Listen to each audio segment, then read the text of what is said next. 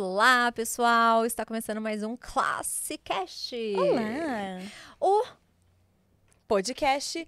que Cara, fa- Não sabe nem fazer a abertura do próprio podcast. A gente fala de novo, ó, o podcast que fala de livros para quem ama e Pra quem acha que não ama porque livros, se você não ama, a, gente faz você amar. é isso aí.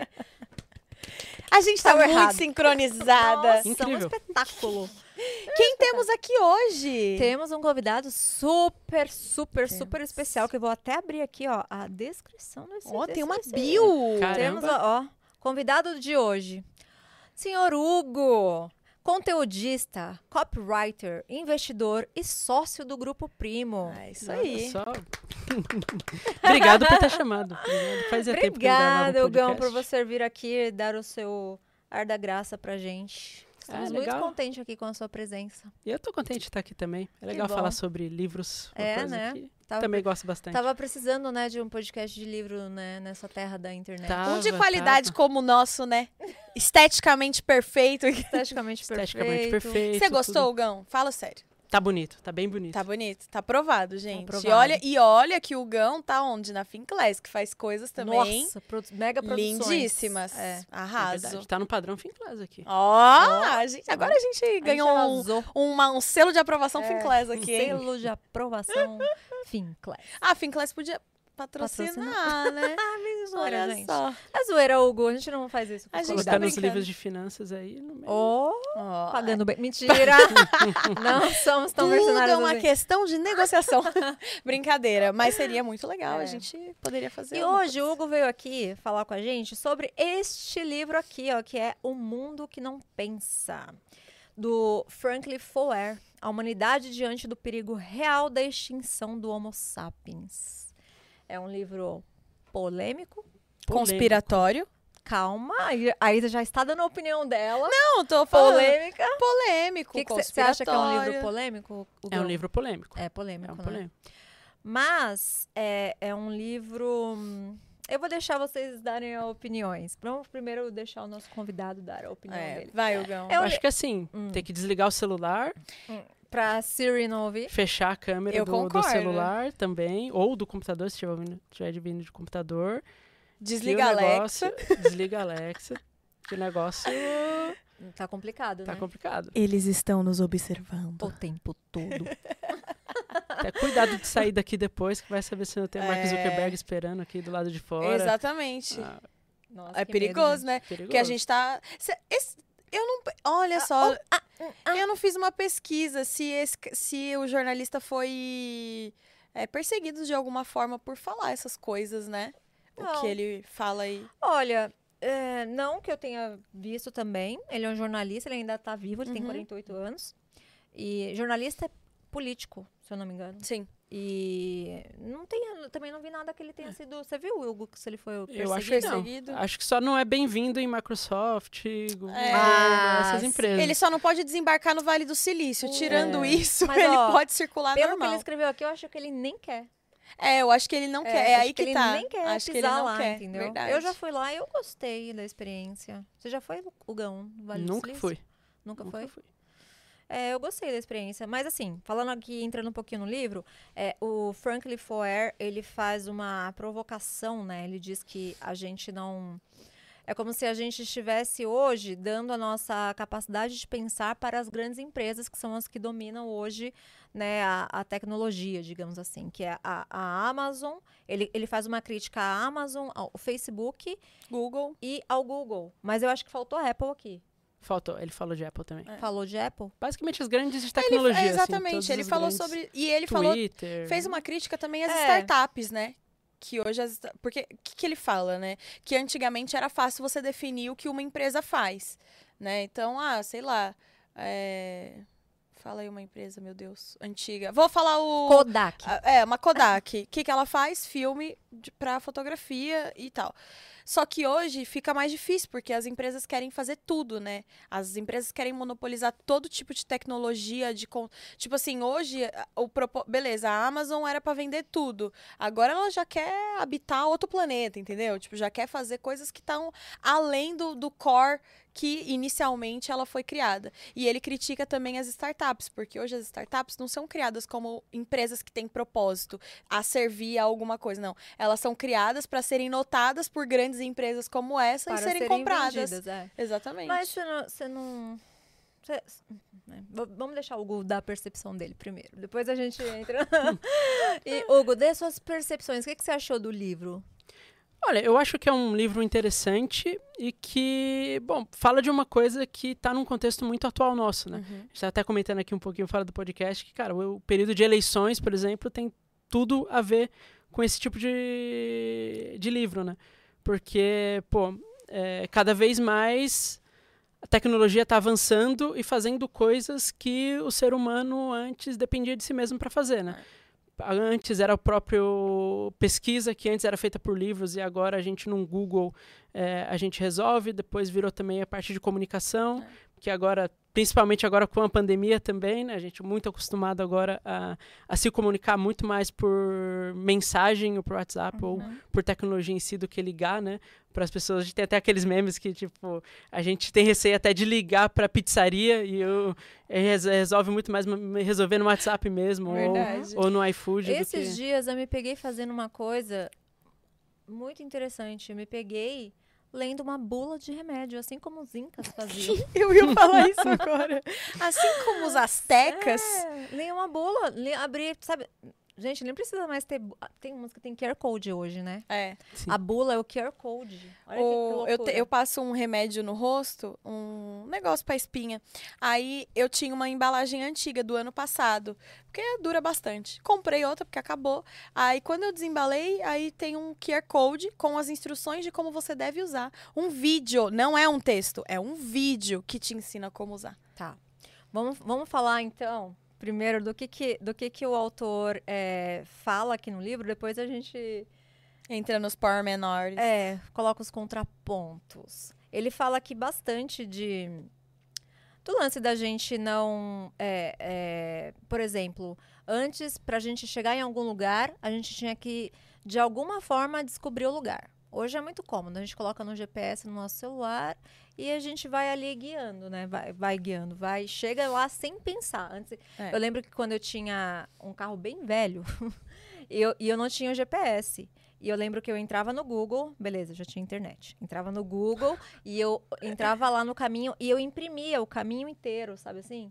E aí eu ia usando, só que assim, eu, me forçava um pouco, porque eu tinha que prestar muita atenção É. nas ruas, nos nomes, pra saber onde que eu tinha que entrar e tal. Isso me fazia. Mas você lembra Sim. do guia, né? Cê- cê- que idade você tem, Hugão? Ah, tenho 24, sou um pouquinho Nossa! novinho. Mas eu lembro Mas muito do, guia, do meu pai, tinha? né? Meu pai usava bastante guia, às vezes até, tipo, a gente de 5 em 5 minutos, meu pai encostava no posto pra perguntar qual que era o caminho, onde que ele tinha que ir pra chegar em tal lugar e tal. Então até é engraçado como nem Já faz tanto tempo também, assim, mas gente. muita coisa mudou, né? Minha primeira entrevista, eu, ach... eu tive que achar o endereço no, no, No guia? no guia. Olha eu que fui, eu- era ali no Bom Retiro, eu acho. Bom Retiro, Barra Nossa, Funda. o guia- O guia eu não me lembro de ter usado, não. Mas essa de entrar no Google e imprimir o caminho, eu imprimi o caminho, gente. Ah, não, aí depois eu ia por esse caminho aí também. Mas a minha primeira entrevista eu me lembro como se fosse hoje. Em casa eu abri o guia, eu falei, mãe, onde que é? Aí ela falou, filha, eu também não sei. Aí eu abri, a gente abriu o guia assim, aí ela, ó, aqui e tal. Porque eu tinha feito um curso que ensinava como usar. Aí ela, ó, a rua é a linha, não sei da- das quantas, cruza, né? Aí é aqui. Aí depois eu tinha que ir até o ponto de ônibus, e lá no ponto de ônibus você tinha que ler a lista dos ônibus que passavam lá, pra saber se o ônibus que chegava no seu destino. Hoje tem a telinha lá, né? Com, com os ônibus que estão vindo, o tempo que eles estão demorando. Antigamente a gente ficava no ponto e tinha que esperar. Hoje você consegue ver, há seis minutos. Uhum. É, Você consegue acompanhar. é. Sim. Ele, ele, ele fala que a gente está terceirizando as- a nossa capacidade para essas grandes empresas, né? Ele faz essa, essa provocação é, no sentido de é, a gente não, não não pensa mais como a gente pensava antes, né? Tem uma série de facilidades, só que isso é, faz com que a gente, por exemplo, hoje a gente tem um número absurdo de pessoas que têm TDA, TDAH. Eu tenho TDAH. Por falar em TDAH, Ai, meu Deus. vai. TDA. TDA feelings. Uhul, temos vinheta pra isso. você que tem TDA, como a gente, né, e como várias outras pessoas, eu sei que você tem, faz agora o, o seguinte, vou falar seu objetivo neste momento. Você tem que se inscrever aqui no canal, tem que ativar o sininho para receber notificação toda vez que a gente estiver aqui, ó, falando sobre livros e dar um like nesse vídeo, fazer um comentário e compartilhar com seu amigo que Deixa eu pensar. Um, um, um bom esqueceu? público. Que esqueceu? Não, com um bom público para compartilhar esse vídeo. Um público que gosta de teoria da conspiração. Isso, É. aquele seu amigo bem conspiratório, compartilha com ele. É Hum. isso aí, Hugão. E com o que é contra a conspiração também. Ah, é aquele que acha que tá tudo normal, que a É, que vida tá que- seguindo de boa. Que não tem nada acontecendo. É que os, os ETs não estão nos observando. Enfim, estamos terceirizando no- a nossa capacidade. Eu ia fazer a correlação com o TDAH, porque, é, por exemplo, o- um exercício da gente é, pegar um caminho que a gente não sabe como chegar e a gente se esforçar a dar os nossos pulos é um exercício de foco, né? É. E hoje a gente tem um número absurdo de pessoas que têm o, o- o TDAH. Eu acho que, não sei, na minha, na minha né, opinião de leiga, deve ter um pouco a ver com essa preguiça, né, que a gente tem hoje de fazer as coisas, porque tudo é um aparelho lembra a gente, né? Tudo a gente tem um lembrete, é, o GPS ele mostra o caminho de tudo pra gente, né? A gente tem, por exemplo, você não precisa mais lembrar quando que é a data de aniversário de um amigo seu, É. porque né, as redes sociais fazem isso, né? Elas mostram até a data de, de, de, de, de aniversário do- dos amigos, da família e tal. Então a gente é como se a gente não tivesse que exercitar mais o nosso cérebro para fazer coisas que antes eram, eram coisas que comuns e que de certa forma fazia bem, que era um exercício mental, né? É, pra que você vai lembrar de coisas que a própria tecnologia lembra você, né, de certa forma.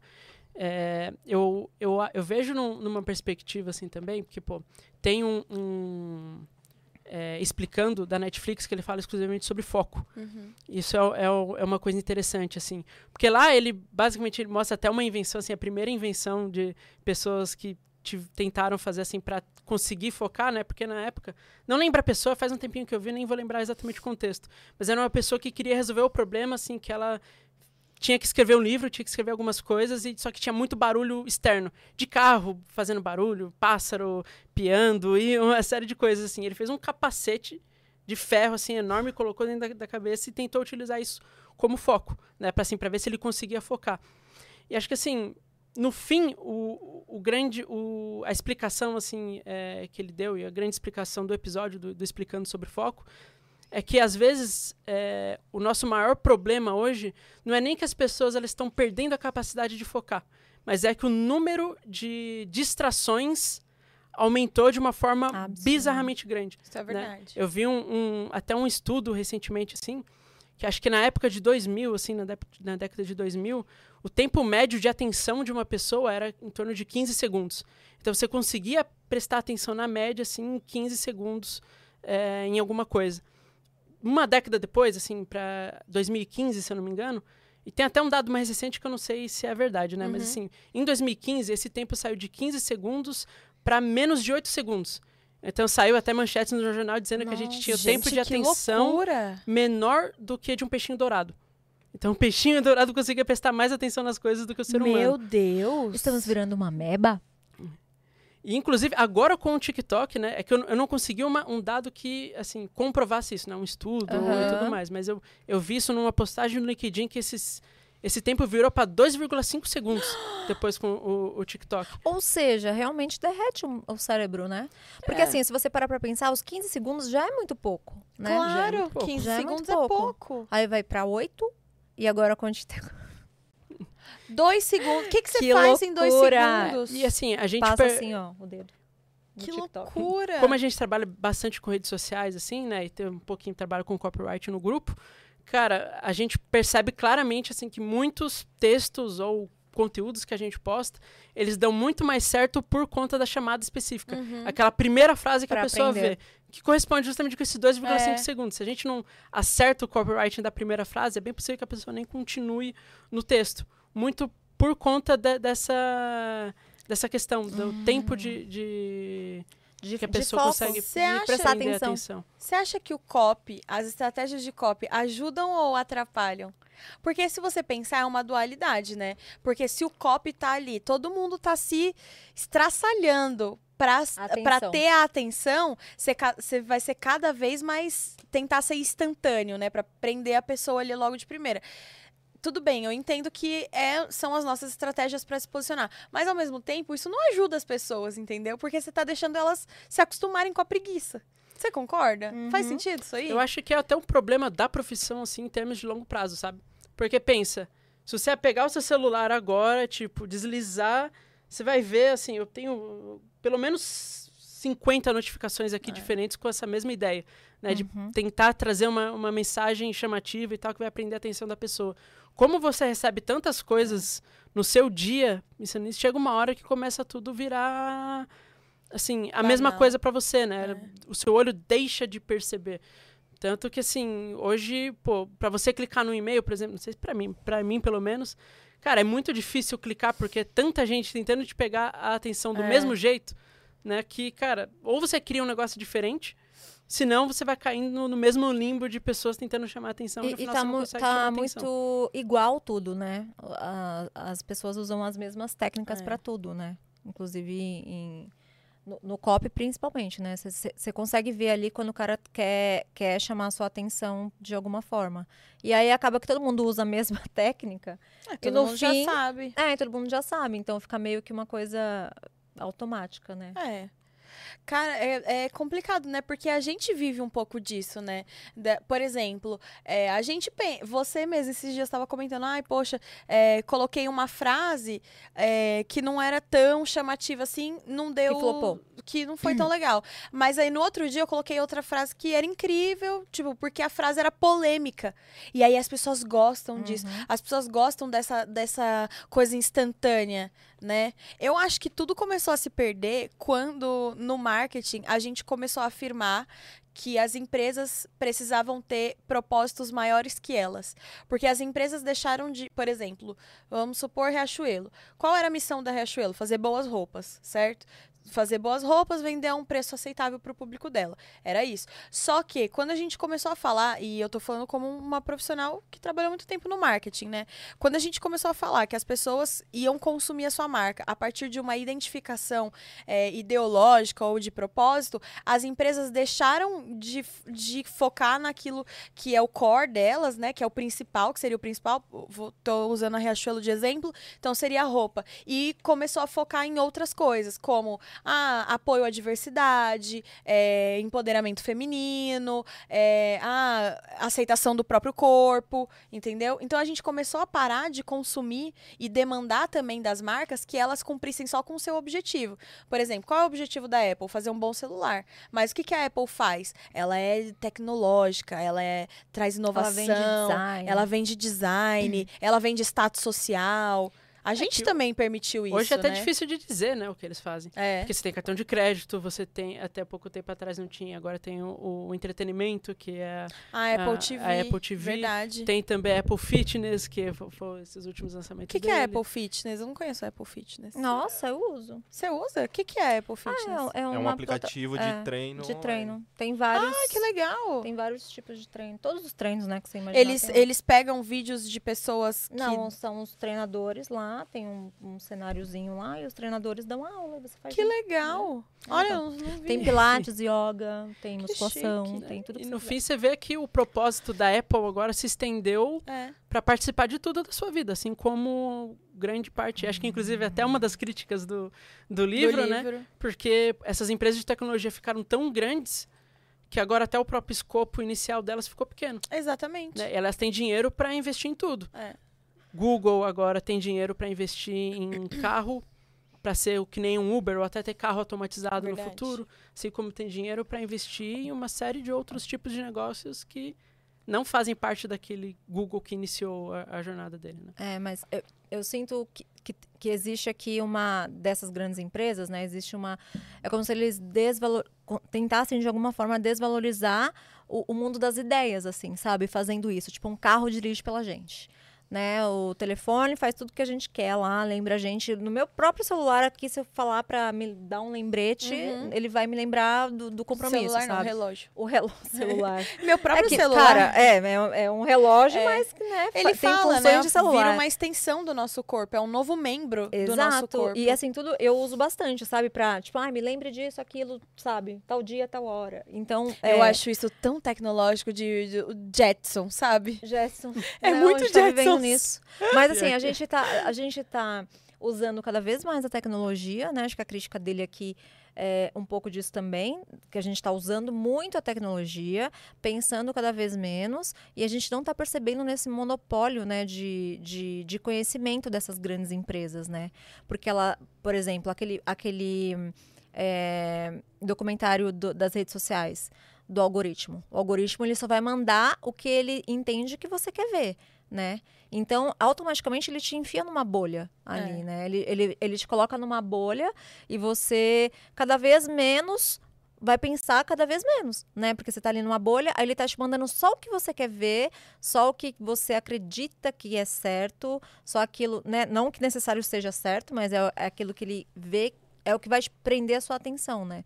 Então vai chegar uma hora que não vai ter mais diversidade de, de opiniões e nem, é, sei lá, sabe assim, de, não- a gente não vai ter mais diversidades, entende? A gente vai ter as pessoas cada vez mais indo juntas no, no É. mesmo pensamento, porque essas grandes empresas, elas, é, elas monopolizam esse, né, esse conhecimento e essas informações. Todo mundo pensando igual é mais fácil de manipular, né? Obviamente. O que eu vejo até nesses casos, assim, a gente pode ver, por exemplo, no período de eleições agora, né? Às vezes não é nem a, a falta em si de diversidade, mas é como é, a gente consegue ter grupos diferentes, muito com opiniões extremas, justamente por conta de algoritmo. né? Cravando Então, o cara- na pedra as suas opiniões, né? É, o cara de esquerda, por exemplo, vai ver conteúdos que interessam a ele, então ele vai ver mais conteúdos de esquerda, poucos Uhum. de direita. Então ele vai ver poucos conteúdos dos quais ele é, não simpatiza, de É. certa forma. Isso faz com que ele vá ter uma opinião mais forte É, sobre Ele aquele polariza cada vez mais a opinião dele. né? Exato. Enquanto isso, do outro lado tem uma A pessoa exatamente igual a ele, porém de direita, do É. qual tá vendo só coisas de direita, se acostumando mais com isso É. e criando uma opinião mais forte. E achando que disso, todo né? mundo pensa isso também, né? Porque às vezes a gente tem, por exemplo, às vezes tem uma trend que eu assisto dois vídeos no TikTok. Eu já falei que pra mim o algoritmo do TikTok dá um pau no algoritmo do Instagram, porque ele é muito mais assertivo. Não tô dizendo que isso é bom, não acho que isso é bom, mas eu acho que ele é muito mais assertivo. Tava eu no TikTok assistindo assisti dois vídeos de uma trend X lá, não vou me lembrar agora. Gente, Só parece isso pra você. só aparece isso pra mim. Aí eu vou falar com o Ricardo. Aí eu falo, Ricardo, não, todo mundo tá sabendo do meme. Aí eu falo o meme a ele. Não, e ele também tem TikTok. Só que ele tá vendo outras coisas. Só que eu tô achando que todo mundo tá sabendo daquele meme, entendeu? Só que não tá. Até tem uma coisa é, engraçada com a Elo, mi- a minha esposa, que assim, a gente tem quase dois TikToks completamente diferentes. O, o dela, a gente usa base a gente, né? Porque ela usa e eu fico A acompanhando gente junto fica com vendo ela. junto. Eu fico vendo junto pros memes, as coisas di- divertidas, que, engraçadas que acontecem, enquanto o meu já tá muito com o algoritmo ligado ao mercado financeiro e essas coisas. Então, dela meio que virou a parte do entretenimento, da gente ver os memes e tudo mais, e o meu já ficou mais, Mais aquela, sério. Aquela tipo coisa mais séria e tudo mais. Lá em casa Então- também tem dois TikToks completamente diferentes. Eu acho que é bizarro que, assim, o TikTok teve até as notícias recentes, assim, que hoje ele não só foi utilizado, acho que durante um período, até mais do que o Google, assim, pe- pelas pessoas, como ele já tá virando também uma própria ferramenta de pesquisa. Uhum. Então, eu conheço gente que, assim, nem utiliza mais o Google como para pesquisar as coisas, usa o TikTok, Que loucura. que é uma coisa um pouco faz bizarra, sentido. assim, de pensar. É, porque tudo que você coloca lá aparece. Você sabe qual é o propósito da plataforma do TikTok? Não, qual? Não é entretenimento, é educação. Educar? Eles, eles queriam fazer vídeos curtos para educar. Então, é, tanto que eles, eles favorecem os conteúdos que ensinam alguma coisa. Seja uma receita, seja uma maquiagem. Eles. é, o- o- por que, que as, as dancinhas fazem sucesso? Porque eles entendem que o vídeo da dancinha é, é o pessoal ensinando a coreografia para as outras pessoas. Não que as pessoas estão dançando para elas ou para se aparecer, mas é que é uma aulinha de coreografia, entendeu? Então, o TikTok, tudo aquilo que você pode oferecer para educar no TikTok, ele vai distribuir mais, porque a intenção da plataforma é educação. Louco isso, né? Porque a gente olha pro TikTok e pensa, poxa, é entretenimento. E não é, o propósito deles é educação. É shorts mesmo, tipo, para ser bem curtinho, uma dica rápida, alguma coisinha rápida, para ele ser um buscador para você aprender num vídeo de um minuto. Tá, Alguma fa- você coisa. falou uma coisa que é tipo como se, como se a, a empresa tivesse uma, uma é, como que eu vou colocar? Uma intenção genuína de é, disseminar conhecimento entre as, Sim. as pessoas. Sim. Então, será que o problema está nos seres humanos? Que está Sim, usando a nos plataforma da forma errada? Eu concordo. Eu concordo que os usuários. Eu diria que é até um, um, um problema, assim, pra gente levar é, em relação ao tema. Sabe? Porque no fim das contas, se a gente parar pra pensar, pô, o que o algoritmo faz? Ele faz basicamente um filtro das coisas que são mais relevantes ou mais interessantes pra gente. Sabe? Não é que o. Aí que, que fica o debate, né? Se o algoritmo induz a gente a, a querer aquilo ou se é a gente que quer em primeira mão e o algoritmo só entrega, né? Cara, eu, eu, vejo um pouquinho isso. desse, desse lado também, que assim, no fim o problema tá um pouquinho no ser humano também, de querer o conforto ou querer ver mais as coisas ligadas à opinião dele, ou de não querer ouvir o outro, que é um pouquinho de viés é, comportamental, né? A gente tem aquele viés da confirmação, É. Inclusive, a gente tem uma aula na FinClass que a gente fala bastante só sobre vieses comportamentais, né? E um viés que é muito presente no mercado financeiro também é esse viés de confirmação, que eu dou muito mais valor e eu dou muito mais atenção para aquelas coisas que dizem respeito a uma opinião do que eu já tenho do que aquelas que são diferentes da minha, né? Então é de certa forma um viés que a gente já carrega como ser humano, do qual o algoritmo, né, e as redes sociais ela só amplifica. Então eu não sei dizer se até que ponto é o algoritmo o grande vilão, por exemplo, ou se na verdade não é o nosso comportamento como seres humanos que é o grande vilão do Mas negócio. a gente, não, a gente não deve esquecer, eu acho que é um bom ponto que você falou. Excelente, inclusive. Excelente. Excelente. Mas a gente não, tem, não pode esquecer que atrás desse algoritmo tem pessoas também, tem outros seres humanos. E aí a gente vai indo lá longe, né? Será que eles, esses seres humanos que estão ali por trás, né? Esses caras que são super poderosos, eles têm alguma má intenção de controle em massa, alguma coisa nesse sentido? Ou, ou isso é conspiratório demais? Olha, é um papo interessante. Eu diria que, assim, talvez dependendo um pouco dos dois. Porque acho que, assim, é, e um- um- uma coisa interessante do, do livro, que dá pra gente aplicar e a gente estressar um pouquinho, é essa ideia de conceito do monopólio. Né? Hoje, assim, querendo ou não, essas grandes empresas, Google, é, Microsoft e até outras que não necessariamente de tecnologia, mas têm ainda uma presença relevante, tipo Coca-Cola, eles realmente fazem parte de um monopólio e, assim, qualquer defesa, é, qualquer pessoa dentro daquele monopólio minimamente interessada está interessada também em manter esse monopólio o ma- o maior tempo possível, né? Isso se traduz, obviamente, em lucros, então tem sempre aquela questão financeira que é, é envolvida e faz parte do, do debate, assim como às vezes também, tipo, pô, a questão chega nem ser só pensar em lucros, né? Mas como você mantém a empresa relevante por o maior tempo possível para a sociedade, né? E aí, às vezes, isso pode partir de pontos ligados a, cara, como eu fico mais tempo na, na vida das pessoas ou como eu me mantenho mais tempo nisso, né? Então, acho que assim, é um debate um pouco polêmico, um pouco complicado e que eu acho que acaba batendo um pouco dos dois, né? Da empresa que, óbvio, por decisões financeiras quer manter eh, esse monopólio e até para aquelas coisas também que, cara, eh, vai um pouquinho além, né? Se a gente acha até, pô, é, questões assim. Eu vi um, um post no Twitter, assim, às vezes, até linkando Bill Gates, por exemplo, né? Que ele tem um, várias iniciativas, assim, iniciativas legais, interessantes, né? Tipo, transformar é, fezes na, na África do Sul em água, né? Em água potável para as pessoas e tudo mais, que são. é, invenções assim genuínas e que parte para melhorar a, a sociedade como um, to, um, todo, né? Até nesses papos sobre ESG, que é né, uma coisa super atual no mercado financeiro, uhum. que a gente fala sobre como é, fazer com que o mundo até do, do lucro e o mundo do mercado financeiro e o mundo assim acho que da economia como um todo, ver, olhar mais para essas questões de meio ambiente, né, que durante muito tempo não foi muito bem assim o caso. Só que ao mesmo tempo ele também tem fazendas e outras coisas assim que o USG acaba beneficiando ele economicamente também, né? Então, acho que é uma é, balança um pouco difícil de medir.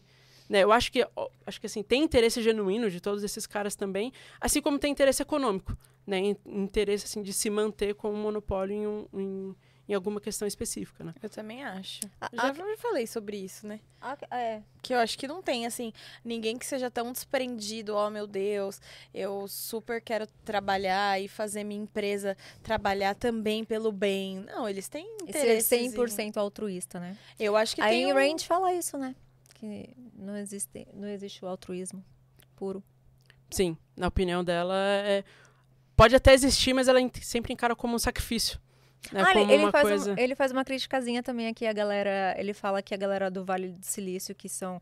Eu não vou lembrar exatamente a palavra, mas ele fala ah, que são é, adoradores da Ayn Rand. Ele, fa... ele fala que. Sério? Ele, fa... ele, fa... ele é provocador. Ele é provocador. Ele provoca. A galera do Vale do Silício aqui deve ter se mordido muito lendo esse. esse Provavelmente. Esse mas livro. é que eu realmente entendo o outro lado nesse sentido também, porque assim às vezes, eu acho que a gente não deve levar para o caminho do qual a gente entende que, sei lá, bilionários não deveriam existir, ou que ah, bilionários ah, são pessoas de mau caráter uhum. ou tudo uhum. mais. Eu não acho que seja o caso, sabe? Se a gente olha até exemplos mesmo do Warren Buffett, do próprio Bill Gates também, cara, o quanto eles já doaram de dinheiro para instituições ou para coisas muito relevantes, assim. Sabe, eu não, não acho que eles são é, demônios ou pessoas do mal, assim, uhum. sabe? Claro que não. É, por outro lado, tipo, a gente tem que ver também pelo menos se preocupar com essas questões, né? De monopólio é. e de como o mundo está andando Ó, eu, hoje em eu, dia. Eu, não, assim. eu, também sou, eu também concordo com você. Eu acho que é, os bilionários não, não, não, não devem existir. Que não, gente. Amada? Eu, não, eu tô pensando em outra coisa. É que, ó, vocês vão entender o que, que eu pensei. Que as pessoas. Tem gente que fala que bilionários não devem. Obviamente que eles devem existir e, e eles, enfim, conseguiram a grana lá e ajudam, contribuem positivamente, né, pro mundo como, como um todo, assim, em várias questões, na cura do câncer, no avanço da tecnologia e várias coisas. Mas o que não deveria existir, na minha opinião, é político bilionário. Aí não pode existir. É que você mistura duas a não ser que ele já perigosas. tenha, a não ser que ele já tenha o, o, o como é o nome?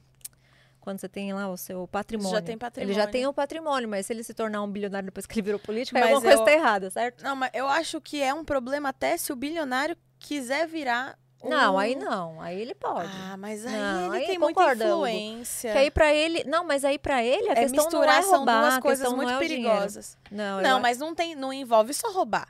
É o que eu tô dizendo, tem o poder também, beleza. Então, mas ele, ele já tem o poder do dinheiro e agora ele vai ter o poder da política. É dar muito poder para uma pessoa só, Ah, entendeu? mas eu acho que o cara, quando ele chega lá, ele não, não se dá esse trabalho. Acho que depende hum, da pessoa. Se for um, um eu acho que corrompe. Eu acho que, eu acho que depende um pouquinho da ah, pessoa. Só se a pessoa for muito megalômana, na minha concepção, assim. Mas tipo assim, não... ela, ela é um. Ela é um vilão do filme da Marvel sabe? Ela já tem o dinheiro, mas ela quer o poder máximo, o poder supremo. Mas Aí... eu não acho que é muito longe disso, gente. Por exemplo, por que que o Jeff Bezos tá tão interessado em, é, em ver se dá certo viver fora daqui? Tipo, por quê? Entendeu? Ele teria que se preocupar com o quê? Com vender coisas, com fazer um. Ele já é rico. Mas imagina se ele tem a política junto. Ele já tem muito dinheiro. Imagina se ele alia isso à política. Imagina o que ele não faz com tudo isso junto. É muito poder na mão de uma pessoa só. O dinheiro já traz muito poder. Você dá política, que é mais poder ainda. É, é, perigoso você dar muito poder. Porque não tô falando que ele tem um plano perverso, mas, por exemplo, se, se, o, se o, o homem do Google vira presidente. Ele já tem o poder.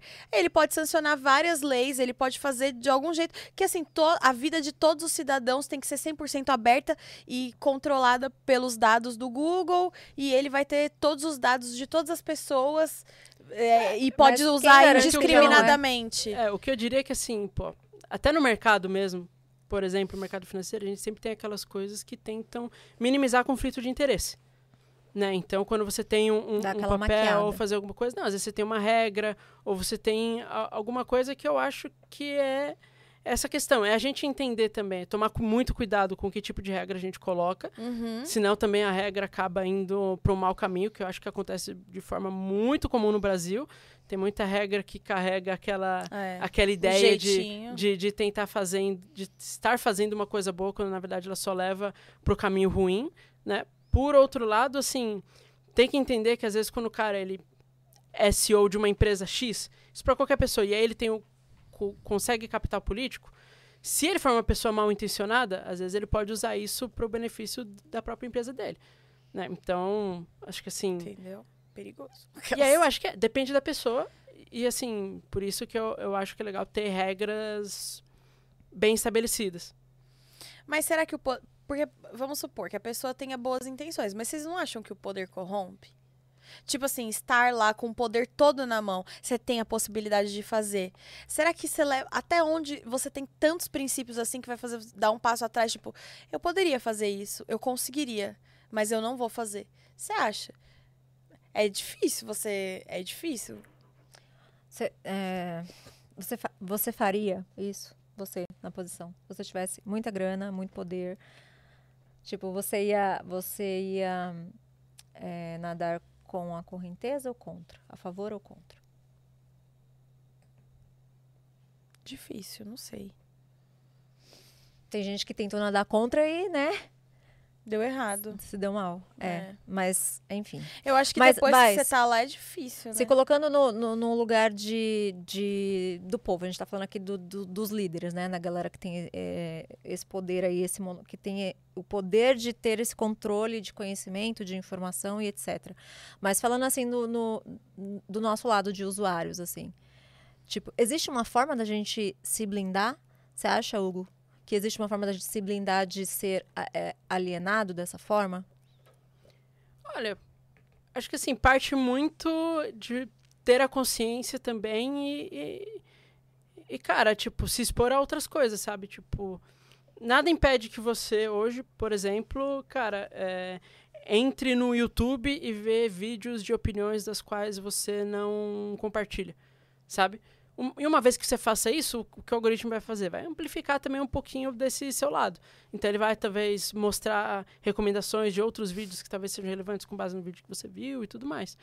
É, nesse sentido, eu, eu vejo que muito dessa solução também parte um pouquinho sobre nós. E aí até o que eu acho que é o, é o, é o, o grande problema, assim, formar uma consciência a respeito disso e, e querer se expor a coisas que, na verdade, elas ferem um pouco dos nossos vieses como humanos é, é que eu acho que é a parte difícil. Né? Não acho que a, a, a parte mais complicada seja o algoritmo ou como ele induz a gente a, a outras coisas. Na verdade, eu acho que é, é mais é, a nossa cabeça que acaba sendo o inimigo aqui, sabe? Então, assim, é, se expor a outras coisas, às vezes ver vídeos de outras opiniões, ver o que as outras pessoas têm a dizer, sabe? Ter um, ter um pouquinho mais desse papel, não confiar só na sua opinião, ver de outra pessoa também. Ele é um pouco do, do papel que a gente tem que fazer no dia a dia para se munir mais com coisas que, que impeçam essas coisas de acontecerem, né?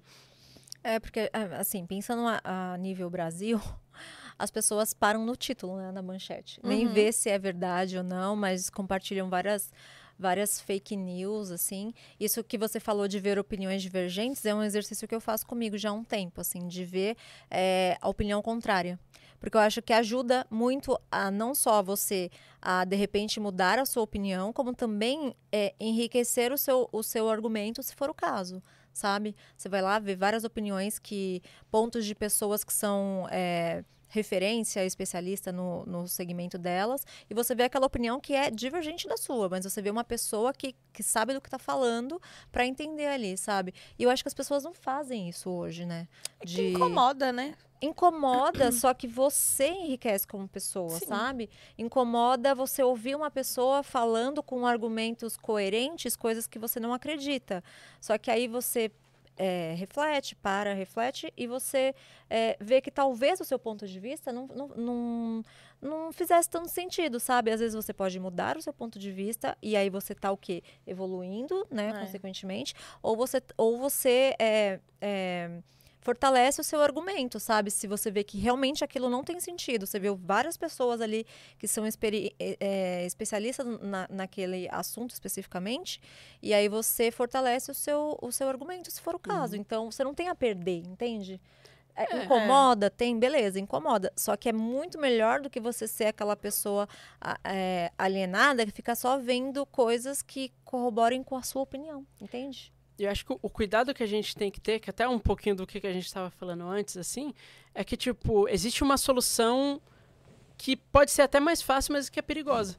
Né? Que é um pouco do que às vezes a gente tem hoje, assim. Que não é o caminho de ouvir ou respeitar a, a outra opinião, mas é o caminho de censurar a outra opinião.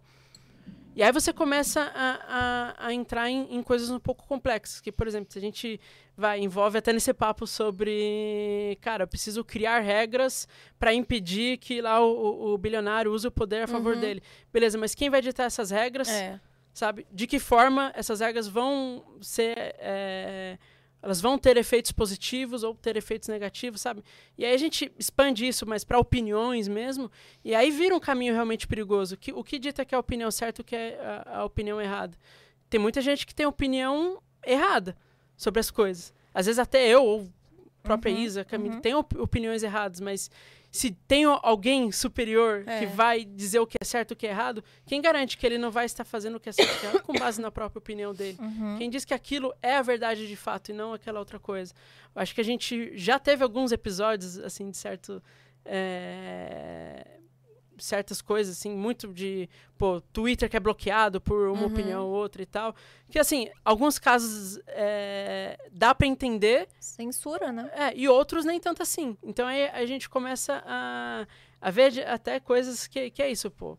Querer é, censurar a revista, querer censurar, é, censurar coisas de opinião e tudo mais, que, pô, tem como máscara essa ideia de, de querer tirar fake news ou querer é, induzir, mas por outro lado, às vezes vai induzir também a gente a seguir caminhos do quais a opinião contrária já seja punida. É né? E não seja mais uma coisa a ser respeitada. E o livro ele é bem alarmista em relação a isso, né? Ele, ele diz no livro que ele entende que existe um plano perverso por trás desse controle, né? Das diretrizes de privacidade, é, dessas diretrizes de controle do que vai ser excluído, do que não vai ser excluído, do algoritmo, né? Ele, eles falam que tudo isso está contribuindo para a criação de uma inteligência artificial que vai, é, em palavras menos é, rebuscadas que ele diz, vai controlar tudo, todas as nossas vontades, uhum. né?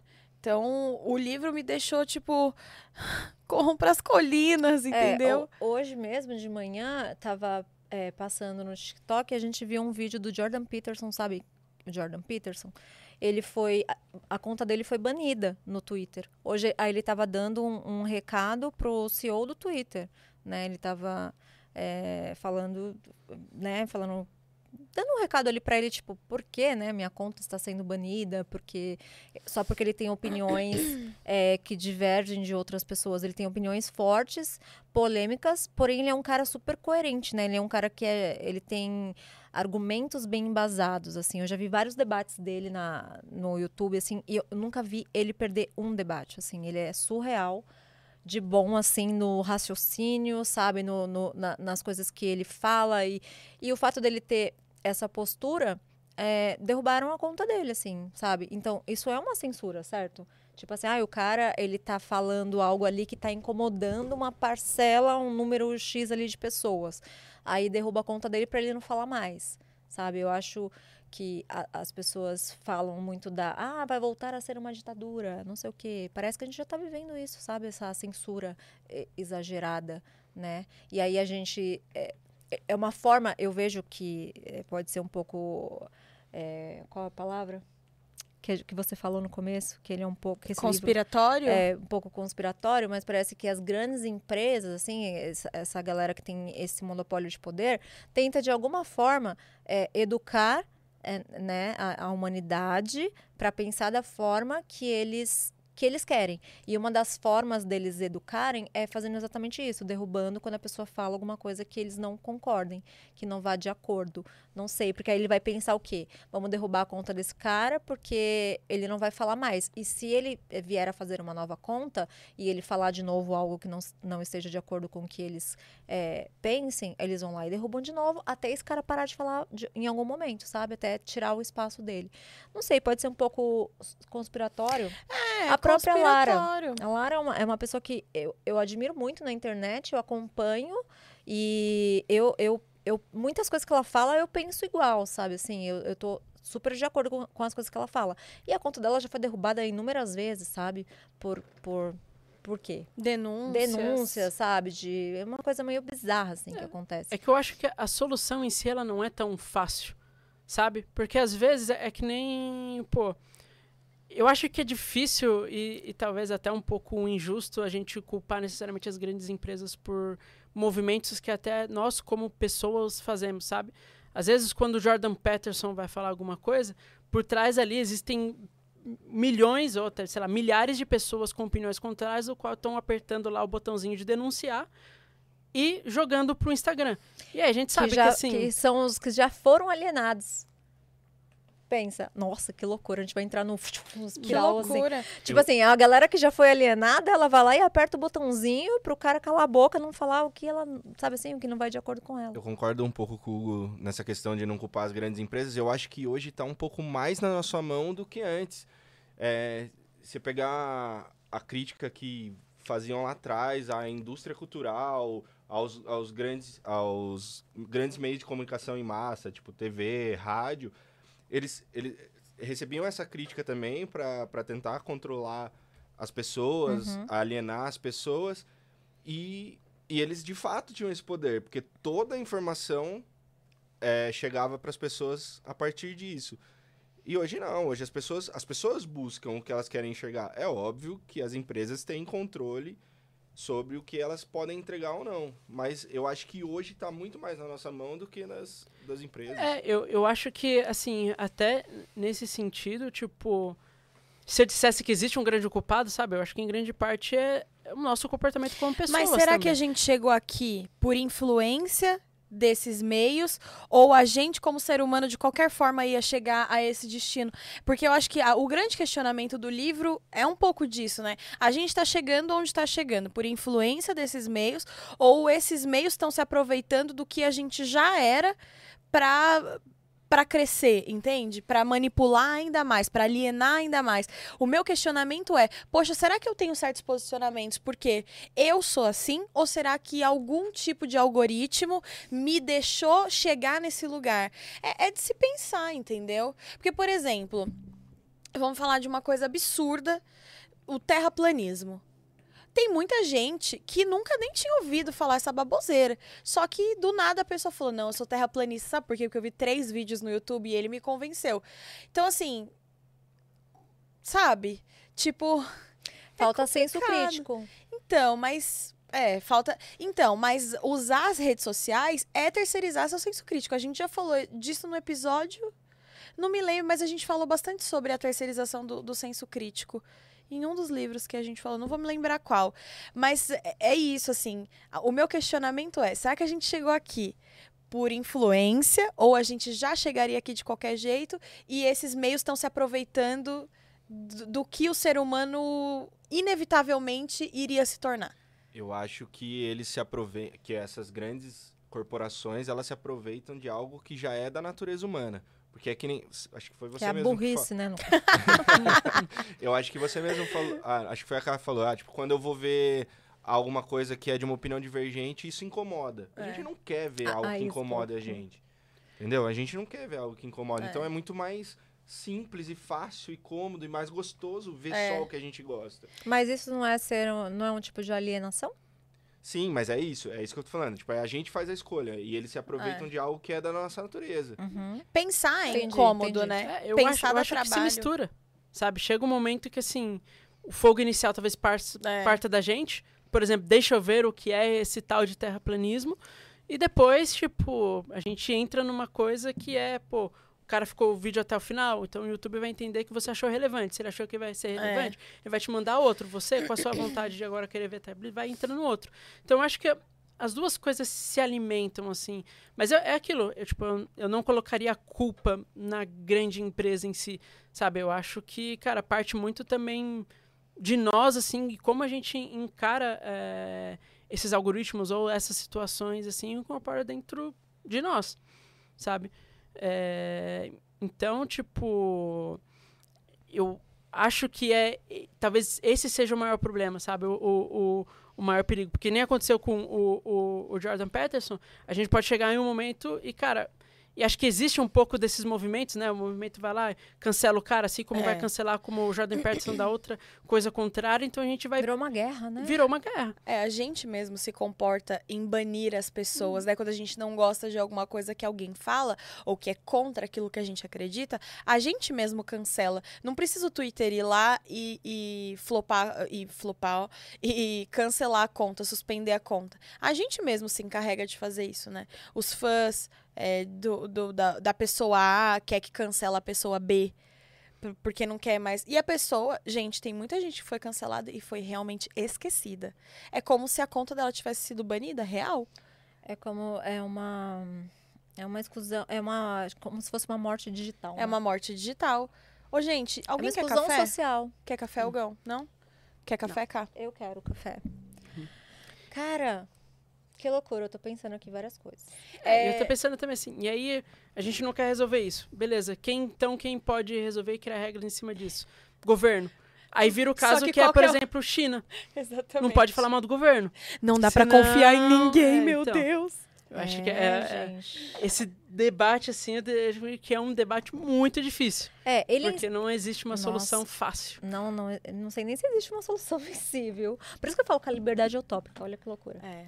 Porque o próprio autor aqui, o Franklin, ele fala que ele, ele dá como um- uma das soluções, né, entre aspas, é literatura e cultura, sabe? Só que assim, se, se você começar, eu viajei um pouco mais quando eu falei assim, hum, será que a literatura e a cultura é de fato uma das saídas? Beleza, você se torna um menos alienado, mas querendo ou não, você também tá vendo ali uma ideia de uma outra pessoa, sabe? Vamos supor, tem um livro de é, de- que tem um viés marxista, por exemplo. Aí você está lendo ali a- as ideias de uma pessoa que, né, que, que tem ali, ela colocou vários argumentos ali que sustentam aquilo que ela pensa, sabe? Então aí você vai. Então, de alguma forma, aquilo vai alienar também uma pessoa que não para e pensa e reflete, tipo, cara, mas tem sentido isso que ele falou? Isso é bom pra quem, sabe? Isso é bom pra maioria ou é bom pra uma parcela mínima ali das pessoas, sabe? As pessoas não vão refletir sobre isso. É quem dita que é qual é a É. literatura certa e a cultura é, certa. É, entendeu? Então a gente entra no. A gente não é livre. Eu acho que o que faria é mais sentido como solução. Eu tô triste. Eu acho que o que faria mais sentido como solução é, tipo, tornar as pessoas conscientes do que acontece real. Porque eu acho que, tipo assim, apesar das pessoas terem noção de que o Google, o Facebook tem é, é, esse poder, elas não sabem até onde é esse poder sobre a vida delas. Algumas pessoas têm essa consciência e conseguem fazer as escolhas de forma mais conscientes e pensadas. Mas eu acho que a grande parte das pessoas não tem. Então eu acho que, sim, pelo menos, que nem quando a gente faz a crítica a essas grandes corporações, eu acho que pelo menos tudo isso devia ser muito claro. Não só com, tipo, termos de responsabilidade antes de você criar uma conta, sabe? Porque é muito simples Ninguém você... lê. É, ninguém lê. E assim, Então, é muito é. simples você se é, eximir da responsabilidade por causa com um terminho de responsabilidade. Mas ninguém fala abertamente sobre o que tá lá. É. Tem um cara, que eu não vou lembrar o nome dele agora, que ele tem um podcast gigante americano, que vai várias pessoas famosas lá.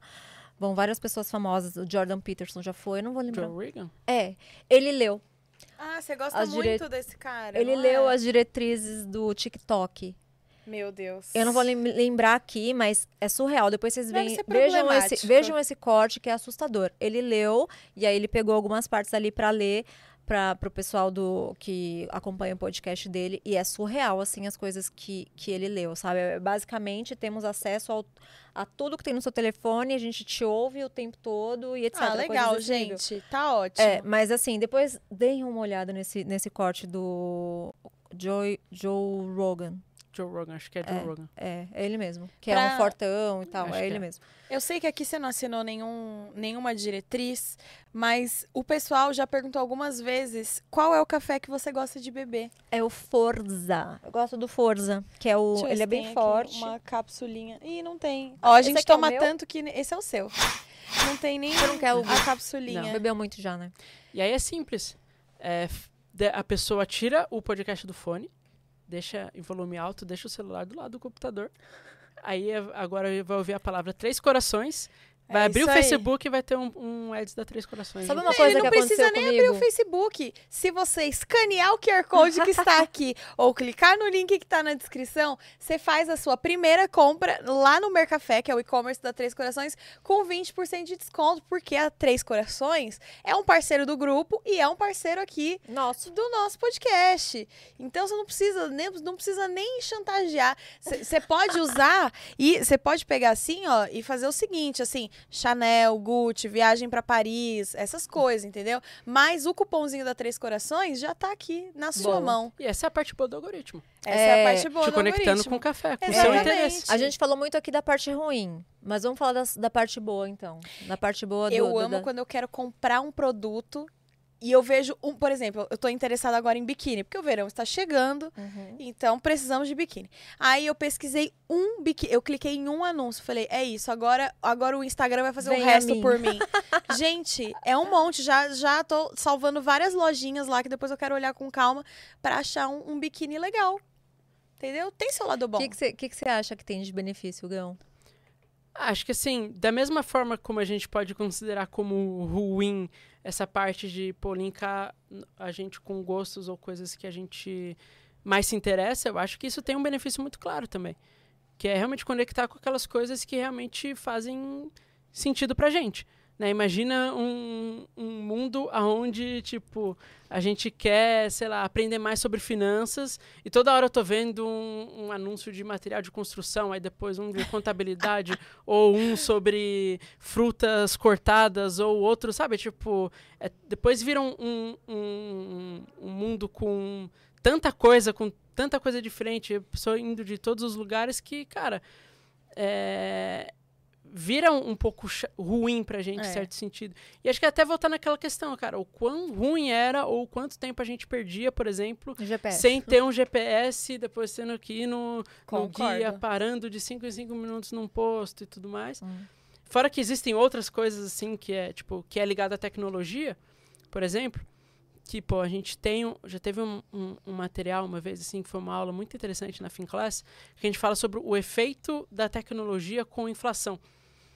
Porque o que, o que acontece, pô, é, tecnologia está cada vez avançando mais rápido, e por um lado, essa, o fato da tecnologia ela vir tão rápido, ela barateia muito custos de, de coisas. Uhum. Então, o custo de- desse microfone aqui, não sei quanto que foi, mas assim, 10 anos atrás ele provavelmente era muito mais caro de ser produzido do que é hoje. Uhum. Então, isso faz com que exista também margem para baratear os preços. Uhum. Então, a gente vê que assim, a tecnologia. E consumir em si- mais.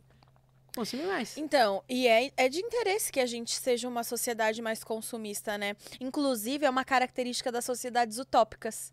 As pessoas são muito consumistas. Em Admirável Utópica Mundo. ou distópica? Distópicas. É, utópicas não, distópicas. E em Admirável Uhum. Mundo Novo, eles são muito consumistas. Uhum. Muito, porque eles usam o consumo pra ficar feliz também. É triste isso. Que é uma né? falsa felicidade, É uma porque já falsa sabemos felicidade. que isso é um prazer imediato. É um prazer apenas. imediato. é. Apenas Que isso existe na gente também. É. Não, a gente tava falando isso hoje na hora do almoço. A gente tava falando assim, poxa, às vezes é difícil fazer dieta, né? Porque a gente fica estressado e a gente fala, ah, mas é que eu mereço comer uma pizza. Ah, eu mereço comer um hambúrguer. É, eu, eu falo assim, ai, nossa. Ai, tô me sentindo tão feia. Ai, vou comprar uma blusa nova. Não é a blusa nova que vai me fazer mais bonita ou feia, né? É, são outras coisas. É terapia, no caso. É, o próprio sorvete que eu tomei aquele dia. Verdade. Porque eu estava triste. Porque estava Aí eu tomei um triste. sorvete, porque eu que precisava de um sorvete, mas É. eu estava triste. Mas era o quê? Ia me deixar feliz? Não, mas era um prazer imediato. É, que assim, eu não momento... acho um problema. Acho que você pode fazer isso, às vezes. Às vezes a gente precisa de uma coisinha que acalenta o coração. O duro é quando a gente torna isso um hábito, né? A gente fica dependente desse tipo de, de, de recompensa. Ah, eu acho que aí é um problema. Mas aí que é o ponto. Quanto mais a gente faz isso, mais, a Mais, gente é. vai liberando lá a- o jatinho de dopamina que eu falo, Uhum. sabe? Vai liberando o jatinho de dopamina e a gente vai sempre fazer isso. Então a gente vai sempre à procura de coisas que são é, paliativas e não que resolvam o problema em questão, É. né? É isso aí. Mas eu, eu acho que tudo, tudo na vida tem um lado bom e um lado ruim. Da, da internet aqui, ele faz essa provocação de será que seu pensamento é seu mesmo, sabe? Ele, ele provoca bastante aqui. Mas também tem um lado positivo, né? Que é esse que vocês citaram. É, teve há um tempo atrás que eu precisava, por exemplo, tirar a segunda via da minha certidão de nascimento, que eu não tenho ideia de, não tinha ideia de onde estava. E aí eu falei, cara, e agora? Como que faz isso, né? Porque eu nem sei. Minha certidão de nascimento era um pingo de gente, não sei nem onde foi. Se eu perdi, como que eu vou saber onde foi? Aí você não sabia nem Google, onde você tinha sido registrada? não, é uma informação que é inútil pra mim. Não era inútil. Mas aí é, eu fui no Google e coloquei, né? Como tirar a, a, a segunda via da certidão de nascimento. Cara, tem um site que você entra, você coloca as suas informações lá, seu nome, seu, seus documentos, sei lá, o dia que você nasceu, e ele mostra qual foi o Cartório. cartório. que foi emitida a sua certidão de nascimento e aí ele já manda para esse cartório, aí você vai lá, paga o negócio e ele já produz e manda na sua casa. Você pagou tudo online, você É fez tudo online. incrível. Cara, é surreal. É surreal, Isso né? é, é, é um é um facil- facilitador. facilitador de vidas, exato. E mas o lance que me incomoda é justamente essa alienação, né, das pessoas. Porque se a gente for pensar nas distopias, as as a o próprio eh, Fahrenheit, por exemplo, Uhum. assim como o Admirável Mundo Novo, fazia isso, né? Tentava controlar a população, eh, fazer com. Mas assim, eh, tem dois pontos ali também, né? Onde vocês vão entender onde eu vou chegar. Eles tentavam controlar a, a população, esse- essas duas distopias, mas o intuito também ali era que eh, não gerasse, que as- a divergência de opiniões não gerasse uma guerra, por exemplo, sabe? Então, às vezes a gente fica sempre pensando no, no- sempre no ponto super negativo, né? Que ai, querem alienar para ter lucro, para vender mais, para o governo, né, eh, se manter ali sempre no poder e sempre eh, tendo um, sei lá, um estado totalitário, etc. Só que aí também tem o outro ponto, né? A divergência de, de opiniões também gera conflito, né? Vai gerando um conflito. Quando você não tem, né? Hoje a gente vê muito isso, né? Que a gente vê muita polarização nas opiniões, só que muita intolerância junto, né? No Fahrenheit, eles diziam que essa, essa polarização de opinião e a intolerância culminaria em guerras, né? Então, por isso que eles tentavam controlar ali Uhum. a população. E a população por si se deixava ser controlada, né? Será que a gente não se deixa ser controlado É. também? Entende? Ah, meu Deus. Tostines, vende mais porque é fresquinho ou é fresquinha porque vende mais? Não dá pra saber. Inclusive, ele, ele diz aqui que a Amazon, ela, ela, ela também domina, né, esse lance de, de mostrar, pra- por exemplo, os best-sellers que estão lá na Amazon. A gente não sabe é se são best-sellers. tendencioso. É, porque eles controlam. Eles só não, eles controlam não só quem eles colocam ali como best-sellers, como o que que a gente vai ler, sabe?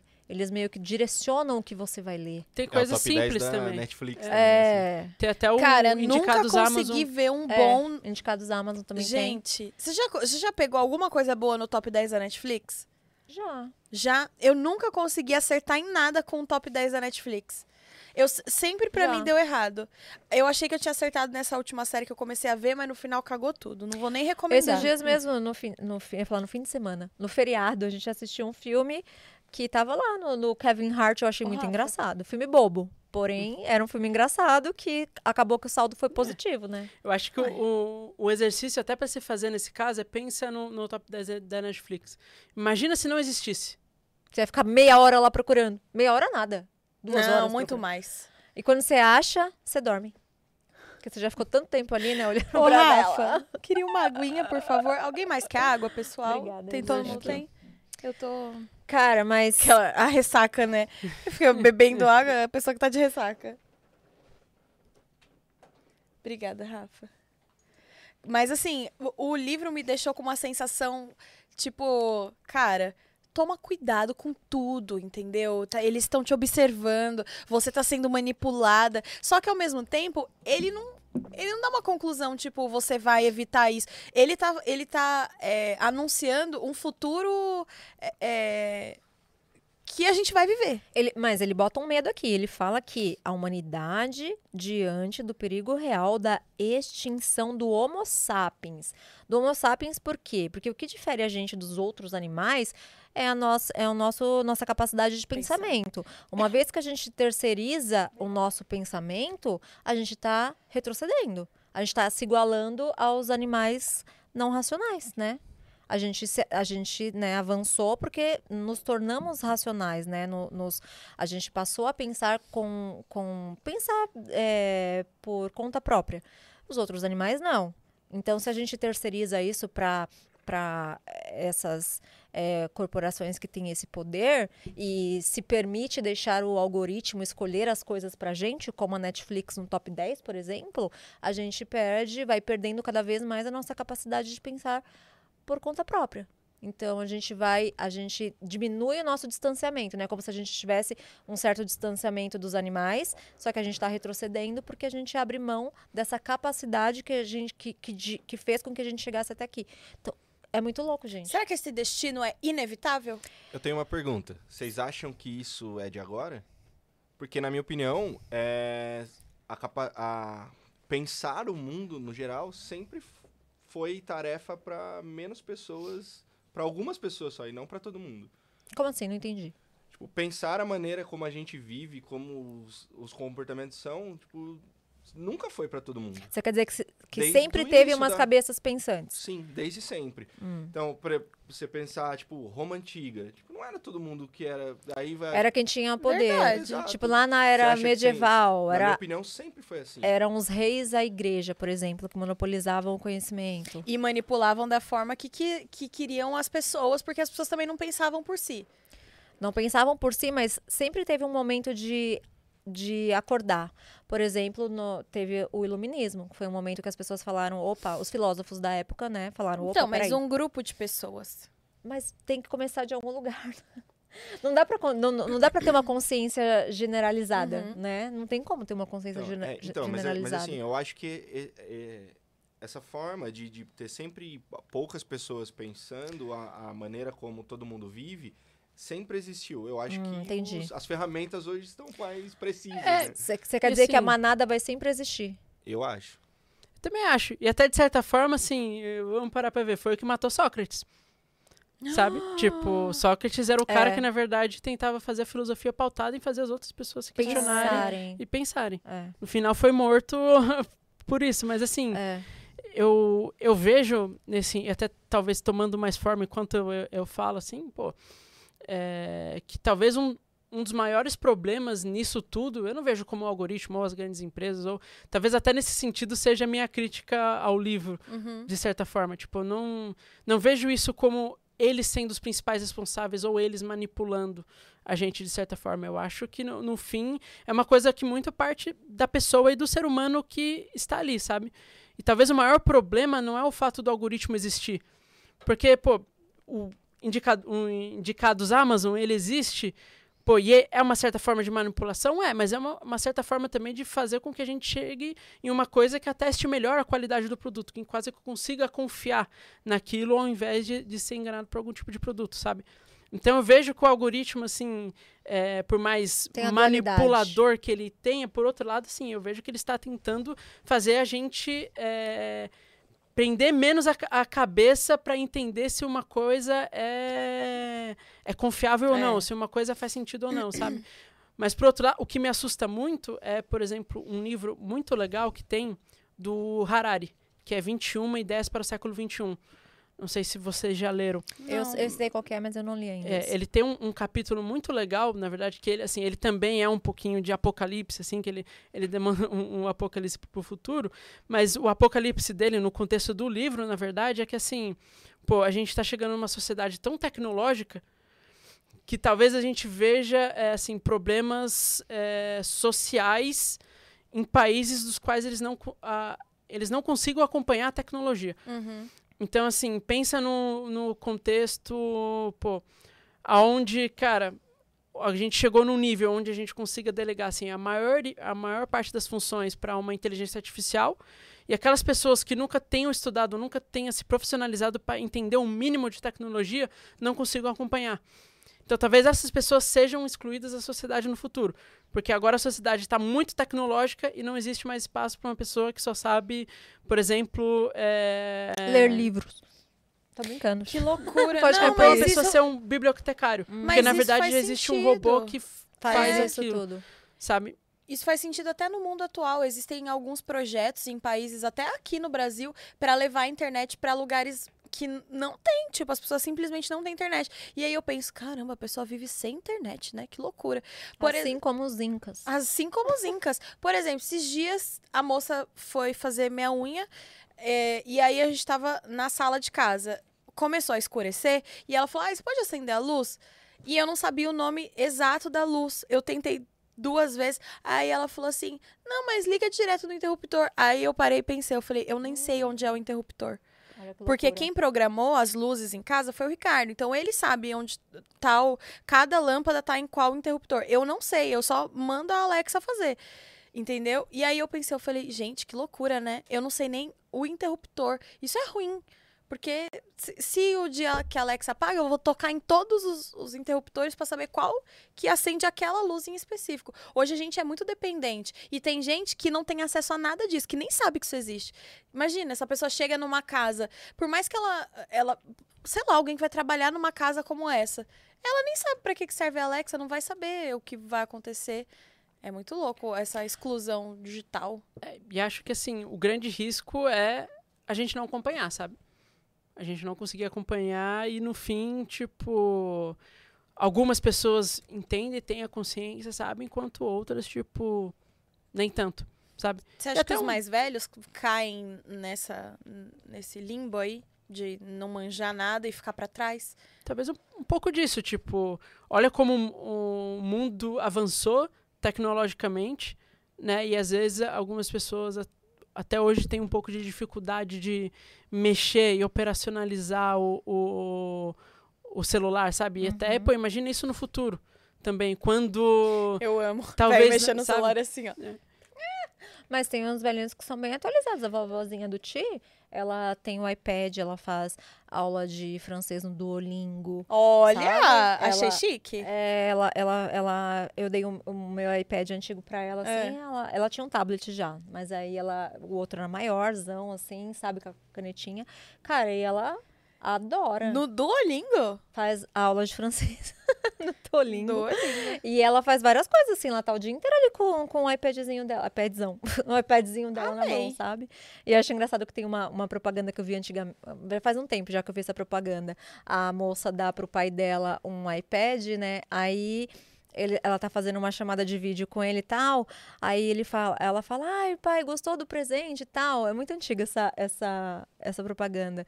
Aí ele fala assim, amei, filha, tô usando muito e tal. E nisso ele tá cortando vários legumes no iPad e colocando assim na panela, sabe? Ele, nossa, adorei o presente, Essa tô usando tábua é demais. ele ótima. achou que era uma tábua de cortar alimentos. e ela fica meio, tipo, sabe assim, com uma cara de, ai meu Deus, Caramba. paguei uma fortuna e ele tá cortando o alimento com a faca em É. cima. Cara, mas uma outra provocação aqui que ele faz, que eu acho que vale pensar, ele diz que é, por conta né, de todo es- essa, esse monopólio, a gente acaba que perde a, a individualidade. E uma vez perdida essa individu- individualidade, a gente não consegue mais recuperar. Né? Ele fala muito da, da falta de originalidade, que é o que a gente vê hoje, todo mundo fazendo as mesmas Uhum. coisas, né? A falta de originalidade e a falta de autenticidade. Eu acho que de todas essas coisas, o que mais me irrita é a falta de originalidade, sabe? E ele fala que eh, se a gente continuar nessa, a gente vai perder isso e a gente não vai conseguir recuperar. O que, que vocês acham? Eu acho que a gente já vive isso. Porque, por exemplo, Você acha que já perdeu. cada semana no TikTok surge uma nova tendência de moda. E um é novo a fenômeno. Clean Girl, é a Brazilian Core. Cada semana é um troço novo. Aí, minha filha, não tem guarda-roupa que dê.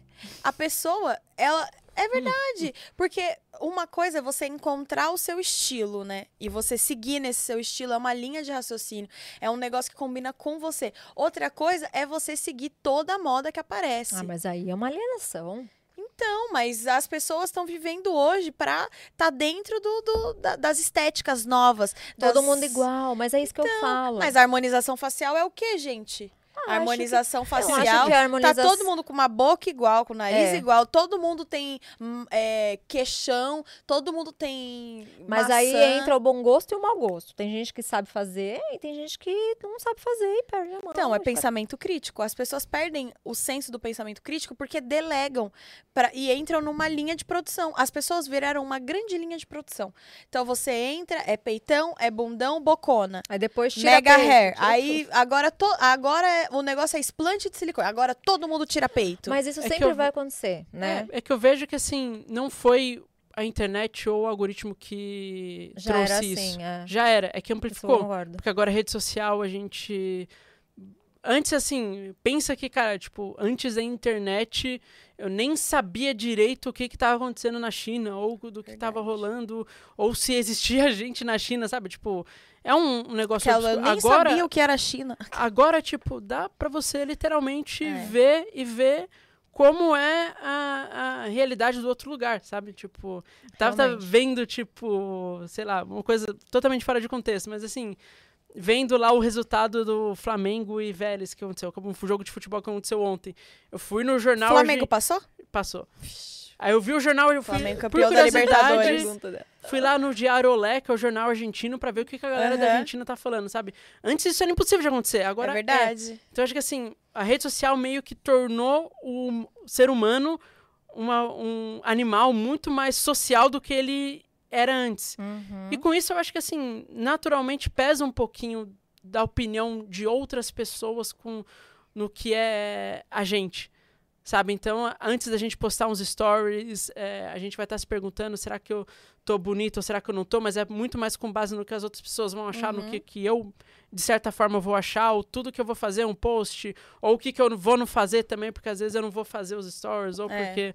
Ou o post, porque eu acho que as pessoas podem ter uma opinião negativa, ou, tipo, eu acho que amplificou, de certa forma, que aí eu entendo que, de certa forma, ó, às vezes a gente perde um pouco da individualidade é, nossa com base nesse coletivo, mas não talvez por conta do algoritmo ou Uhum. por conta de outra coisa, mas é porque a gente dá muito valor para isso, né? Eu acho que o livro da Ayn Rand, A Nascente, ele acho que é um livro interessante por conta disso também, porque ela trata basicamente do homem perfeito, na opinião dela e Uhum. tal, e no livro inteiro, né, no romance, ele tem um embate entre o, o perso- personagem principal, que ele tem a opinião dele do que é mais eficiente, do que é mais bonito esteticamente, enquanto outras pessoas o que elas definem como o que é mais bonito esteticamente ou do que é melhor é com base na opinião de outras pessoas, com base no que elas imaginam que outras pessoas têm em relação à É. sociedade.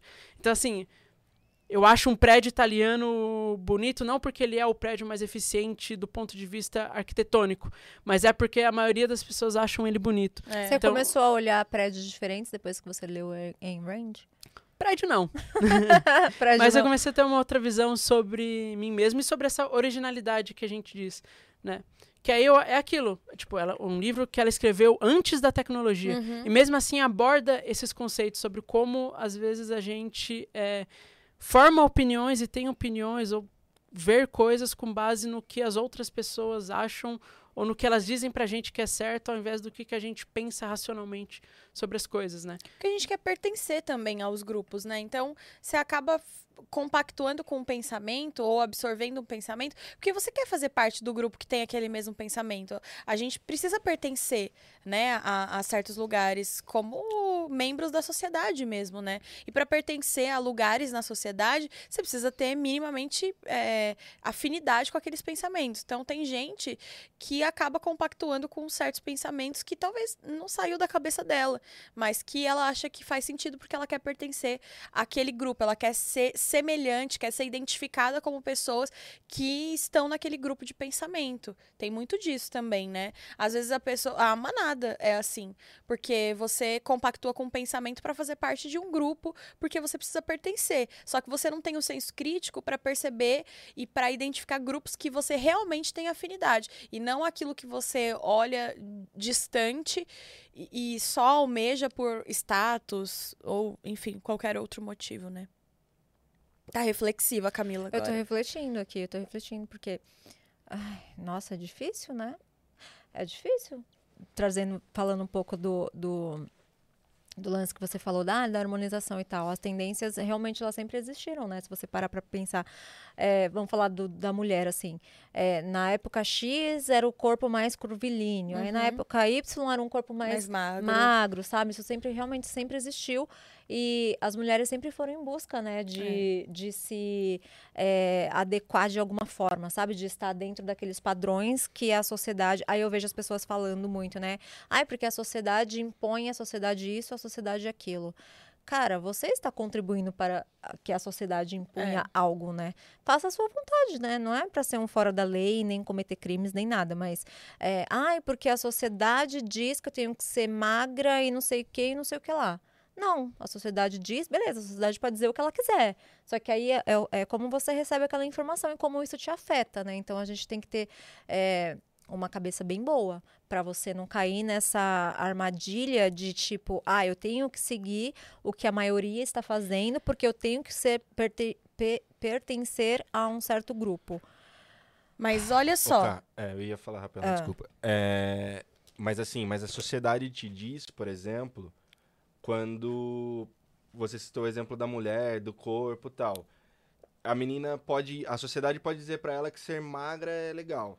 Ela fala assim, não vou seguir o que a sociedade diz, vou ser gordinha porque eu tô feliz assim. Só que daí ela não consegue um emprego porque ela é gordinha. Eu ia Aí falar é a isso. sociedade falando pra ela que ela não pode ser. O algoritmo não entrega conteúdo de. Por exemplo, já vi várias queixas no TikTok de umas meninas. Ela, ela- as meninas falam assim: Poxa, é muito difícil fazer parte do lado fitness do TikTok e não ter um corpo padrão ainda. Porque o TikTok não entrega. Mas por quê? Porque as pessoas não consomem. Então, a gente alimenta isso. Então, quando as pessoas. é, não tô falando que todas as pessoas que falam que a sociedade não aceita, elas estão é, falando sobre isso. Mas eu acho que tem um lado que é assim, beleza, a sociedade não aceita, mas vamos a fundo para entender. É, o algoritmo não entrega conteúdo de gente feia, sei lá, de, de gente que não é padrão, entendeu? De menininha que é mais gorda, não entrega. Aí você fala, eu vou me, eu vou entrar no padrão para eu conseguir ter visibilidade na internet, para eu conseguir trabalhar, ter influência, Mas porque será senão que, que não entrega porque as pessoas não estão buscando isso?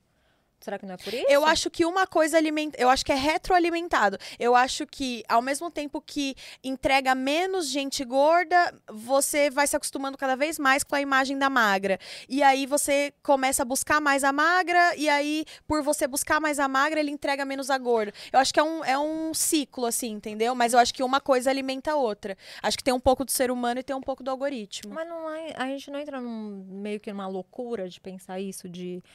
De... Esse homem, ele tava louco quando ele escreveu isso aí, deixou a gente tudo preocupado, tudo doido, querendo desligar todos os nossos aparelhos digitais. É, acho que é a loucura do que a gente tá falando, né? Tipo. Eu ainda acredito, tipo, eu acredito mesmo que, cara, o algoritmo ele meio que amplifica um pouco dessas coisas que já estão enraizadas da gente de alguma forma.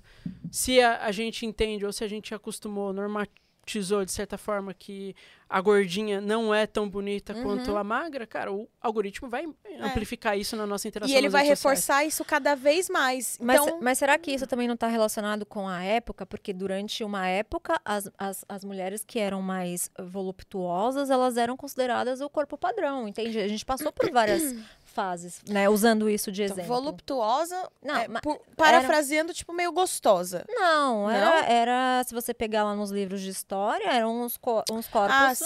assim, sabe? Ah, tem muita arte é, que, que as mulheres são retratadas é, mais cheias, né? Inclusive, teve uma, uma época na história que a- as pessoas que eram mais gordinhas, elas eram mais bem vistas, porque que- queria dizer que elas tinham mais dinheiro, que elas comiam melhor. É. Então, tudo é uma questão ali de, sabe, de ciclo, eu acho, sabe? Também tem um pouco disso. É, nada impede que a gente depois, sei lá, vire um grupo cada vez maior de pessoas o quais acham, enfim, as É. gordinhas mais atraentes. Uhum, O algoritmo amplifique isso e depois ele Uhum. se torna o novo normal. é. Eu acho que é. é- Dizem que na Índia as gordinhas fazem muito sucesso. Eu não sei, eu posso estar achando bem xenofóbica, me desculpe por isso, mas é, de, eu já ouvi dizer que na Índia é, os homens, as mulheres que os homens mais almejam são as mulheres mais gordinhas. Não sei se é verdade. Não sei. Também não tenho essa ainda. Não, não é um, não é um dado. também. Foi aí uma coisa que eu ouvi. Joguei ao vento, retirei. Joguei, retirei. Esta opinião não reflete aquelas. Ó, deixa, deixa eu ver aqui um pensamento do autor, ó. Que ele fala aqui. O problema é que quando terceirizamos o raciocínio para as máquinas, na verdade estamos terceirizando o raciocínio para as organizações que operam as máquinas. Só que quem está por trás das máquinas são os seres humanos. Né? Mas são é, seres humanos individuais. Ele quer dizer, ele tá falando aqui do monopólio, né? É. Que esse é, o, esse é o ponto aqui, o problema é esse. Vai que, vai que o Jeff Bezos tem um plano muito maligno, ele é meu malvado Jeff Bezos favorito. Ou o Elon Musk? Ah, o Elon Musk, o Jeff Bezos. O Jeff Bezos é da Amazon, né? É. É, mas vai, sei lá, vai que ele tem um plano muito maligno e ele tá co-criando aí as séries pra fazer lavagem cerebral na gente, pra gente começar a construir uma Hum. nova cultura e aí uma nova sociedade, uma nova era, os Illuminates e Os iluminados, todo os mundo iluministas. Como, como que é o nome daqueles caras que o pessoal fala que o. Que o. Não sei se é o Leonardo DiCaprio, é. Ai, meu Deus. Vocês já viram? Não. Ator de Hollywood? É um. Ô, Rafa, você deve saber. Como que falam que é- a Angelina Jolie é? Que eles Ah, não são humanos. reptiliano. Reptilianos. É. Aí, ó, são os reptilianos Ai, o todos. ser humano é muito louco, gente. É Essa- louco essas humano. teorias são muito malucas, né? Sai tudo da cabeça do ser humano isso. Sai tudo da cabeça do ser humano. Ai, E eles, pro- e eles procuram é, coisas, viés de confirmação. E botam lá. tá, Ó, tá vendo? Falha aqui, ó. Tá vendo? Ele fez isso porque ele é reptiliano. É bizarro isso aí. Não, isso aí é uma loucura. Mas vai saber se existe né, aquelas. Meu Deus, gente, esse homem, esse Franklin, ele me deixou completamente maluca, com mania de perseguição. Agora eu tô achando que as tecnologias estão perseguindo, que os algoritmos estão manipulando. É, eu, Tá eu complicado. acho que assim, óbvio que tem um interesse econômico por trás dessas coisas. Não acho que isso necessariamente é ruim também. Acho que, pô, de certa medida, assim, não dá pra negar que essas grandes empresas também facilitam muito a nossa vida. Uhum. Eu acho que é, é só entender aquele limite. Né? Assim como qualquer outra coisa também. A gente ficar, sei lá, 24 horas por dia no, no, no celular, serviço do algoritmo É. e, e vendo um conteúdo. ali do- tipo, é. Mas aí não é uma coisa que eu acho que parta do algoritmo, sabe? Parte muito mais É. da gente. A gente é culpado, não tem É, como. fim, a gente, gente, também é culpado culpados, por A isso. culpa é nossa, né? Não vamos terceirizar a culpa e jogar. A, a gente facilita, velho. Essa é a real. Eu acho que, o- o- a- na minha concepção, a única forma, assim, da gente é, não fazer parte tanto disso, porque a gente já faz, né? Não tem como falar assim, ai, eu sou. Estou Imune. imune, estou imune a essa lavagem cerebral. Não, não tá. É, eu aqui, eu já não. comprei o outro iPhone aqui, sabe? Por quê? Porque tô, sou uma alienada da. Sou cadelinha da Apple, tô quase Todo- latindo pra Apple. Quem, quem não é cadelinha da Apple, né, gente? Pelo amor de Deus. E, e eu acho que a única forma, assim, da gente é, né, não ser, é, não ir com a manada, assim, né, digamos, né, não fazer parte dessa, dessa alienação toda, né, no sentido geral da coisa, é você ser um questionador, sabe? Eu sou, eu sou uma pessoa questionadora, eu questiono tudo É e mesmo. todos, sabe? Eu tô sempre questionando e indo em busca de fontes, sabe? Ah, essa, essa informação, tá, mas quem falou? Tá, mas saiu de onde isso?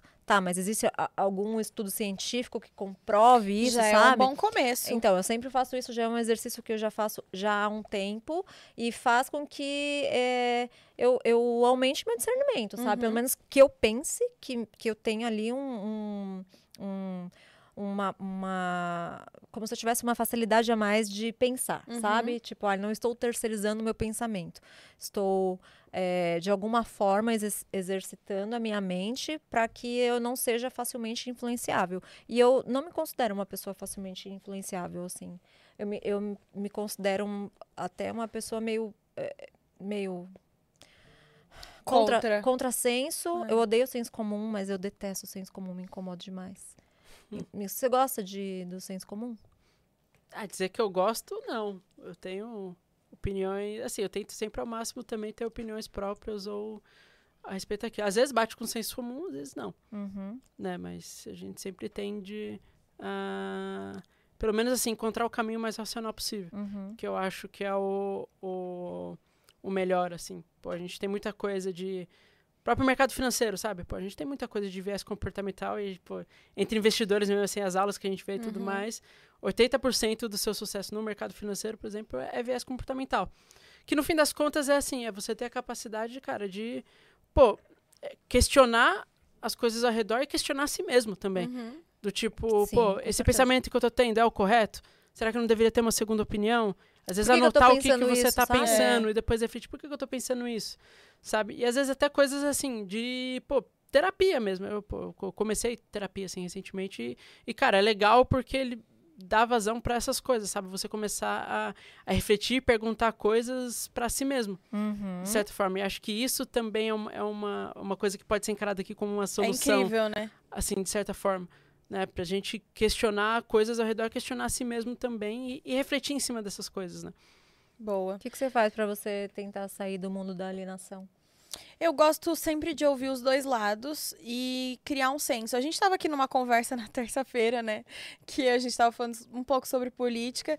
E aí a gente estava montando, tipo, um quebra-cabeça da minha cabeça. Assim, olha, no comportamento você é mais assim, mas na pra economia você é mais assado. Então, então assim, é difícil me. Eu não me coloco numa caixinha, porque eu, eu acho que eu sou bem plural, assim. Acho que eu sou bem diversa nos pensamentos. E eu acredito isso a muita coisa que eu, eu gosto de ouvir os dois lados. Não tem problema nenhum eu concordar com alguma coisa que alguém. Assim, eu posso concordar com 10%. Por... o que eu tava falando. Vou falar. Eu, é, às vezes eu discordo bastante, por exemplo, de alguns posicionamentos do Perini, mas é, foi o jeito com que eu cresci vendo as coisas, que eu construí meu pensamento e o que ele pensou. E aí eles estavam me enchendo o saco porque eu falei assim, gente, Perini falou um negócio que eu concordo. Aí todo você concordou com o Perini, não sei o que, sei o que lá. Então, assim, não tem problema nenhum eu falar que eu concordo com o Perini em algumas coisas. E eu concordo realmente. Mas tem outras coisas que tá tudo bem também eu discordar, entendeu? É, eu não tenho que convencer ninguém sobre a minha ideia e ninguém tem que me convencer sobre a ideia dela. Eu preciso acreditar nisso, entendeu? Eu preciso criar meu próprio pensamento. Para isso, eu te ouço. Eu acho que falta hoje a gente a habilidade de ouvir, ter a paciência de ouvir, ter ali a habilidade de, de você ter uma escutativa e respeitar aquilo que você está ouvindo. Você não precisa mudar o pensamento do mundo inteiro, entendeu? Você pode expressar o seu pensamento se a, se a pessoa concordar bem, se ela não concordar bem também, entendeu? É sobre isso. Tolerância, né? Acho que falta tolerância. E você? É isso aí que eu falei, que eu é, sempre busco pensar com a minha cabeça, é, no sentido de ir em busca de, de opiniões que divergem, é, ver se os argumentos fazem sentido, sabe, de é, é, refletir bastante sobre é, coisas que eu leio, opiniões que eu ouço, em todos, de todos os lados, assim, de, de todos os lados, quando eu digo de todos os lados mesmo, assim, eu, eu recentemente estava lendo é, por exemplo, eu não sou uma pessoa, eu não sou feminista, eu acho que o movimento não faz sentido. E aí, recentemente, eu estava buscando é, algo que falasse o contrário, sabe? Uhum. De pessoas que são e falar, ver os argumentos dessas pessoas, assim, sabe? Então, eu gosto de fazer essa provocação comigo mesma, porque, né, tem esse lance de você. É, é, pegar as opiniões. É como se você pegasse todas as opiniões, jogasse numa, numa tigela, sabe assim? Misturasse tudo e dali você tira a sua, entende? É. Então, o que, que pode ser mais seu que isso, né? Sim. É, então, é- a minha forma de me blindar é assim mesmo. É, é, tem coisas que, que eu gosto naturalmente, né? Vou dizer, por exemplo, o lance de ser, gostar da Apple e ter várias coisas da Apple. É, é uma coisa E que gastar todo o fala dinheiro assim, "Ah, na Apple. é, mas é uma escolha minha, sabe? Já tentaram me empurrar outros várias vezes e não, não dá, não vai. Já vem Isso o não testemunha necessariamente do é um chá- problema, né? Hã? É. Isso Não necessariamente é um problema, Exato. exato. Então, é, mas eu tento ao máximo ser o mais original possível, porque eu penso que é, nesse mundo de, né, de redes sociais, está tudo muito repetitivo, as pessoas estão sempre copiando umas às outras o tempo todo, sabe? Então, sei lá, você ser o, o- o mais original possível, é, de alguma forma te destaca hoje em dia, né? Mesmo que você seja estranho, Uhum. sabe? De alguma forma, é, você, você se destaca simplesmente por ser diferente, sabe? Porque tá tudo tão igual, tudo tão repetitivo, as pessoas estão fazendo sempre as mesmas coisas, falando as mesmas coisas, sabe? Indo atrás dos. Sabe assim? Tá todo mundo muito chato. Chato, ninguém pode falar nada é, é, contraditório. Por isso que eu gosto do, do clube, porque lá a gente pode ter cada um ter a sua opinião e um, ser o mais divergente possível, mas não tem julgamento, sabe? Porque existe uma tolerância, existe um respeito, e é isso que falta, eu acho, no mundo É. hoje, sabe? As pessoas tolerarem as opiniões das outras e, de alguma forma, você se colocar no lugar da pessoa e falar, pô, mas por- qual que é o background dessa pessoa, né? Por que, que ela pensa assim? Por que, que ela pensa assado? E pensar que, cara, tá tudo bem ela pensar assim, é a opinião dela, né?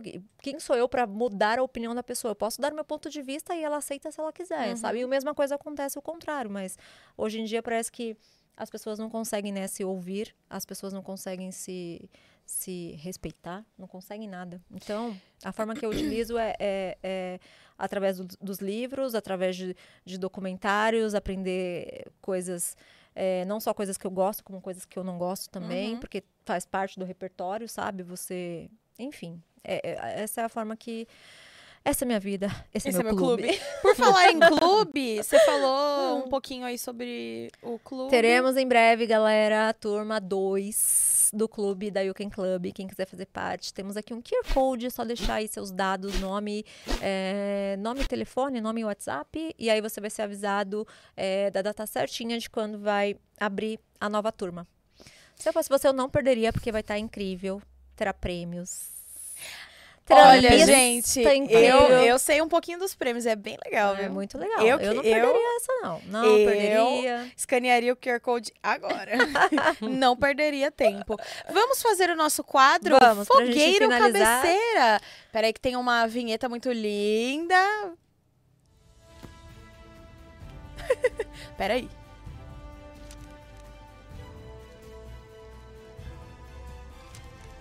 Yes! Momento. Temos um jingle pra tudo aqui, hein, Hugo? É, Pra aqui. tudo, sonopla... a sonoplasta aqui, ó, criadora de jingles, ela está a postos. Quer explicar o que, Bem. que é fogueiro ou cabeceira? Fogueiro ou Cabeceira nada mais é porque é um quadro muito famoso aqui desse podcast. As pessoas ficam que empolvorosas. Milhares de pessoas, né? Elas esperam ansiosamente por esse momento. é um momento icônico da internet brasileira. A gente quebrou a Você internet. pode fazer um exercício de ditador, né? É, Exatamente. exatamente. Esse é o momento que a gente decide se a gente leva o livro para a cabeceira ou se a gente toca fogo nessa. ou se a gente joga, fo joga o fogo na Joga lareira. fogo na lareira. Chega, joga o livro na fogueira. Hugo, você é nosso convidado de honra. A gente vai perguntar primeiro para você se você leva esse livro para a cabeceira ou se você joga ele na fogueira. Olha, eu achei o livro interessante, mas. Mas. Qual o tamanho da cabeceira? É bem pequenininha, cabe. cabe. um livro É. só. É um livro por dia. É um livro por dia. Um livro por dia. Hum, e aí? Pá, ele, ele me fez pensar umas coisas legais, eu acho que eu, eu colocaria ele na cabeceira. Parabéns, Hugo. Vou Temos- fazer o exercício aqui de humildade intelectual de não. Não pré-julgar. A Isa não é nada não tacar no fogo. Eu coisas que eu discordo. A Isa é que- me chamou de arrogante, arrogante intelectual. Eu Isa, jogo todos na fogueira. me Mas diz. eu vou falar. Esse daí, eu. Ai, cara, eu tô muito dividida. Eu jogaria ele na fogueira porque ele me deixou muito louca com pe- pensamentos persecutórios. Mas eu vou colocar ele na cabeceira dessa vez.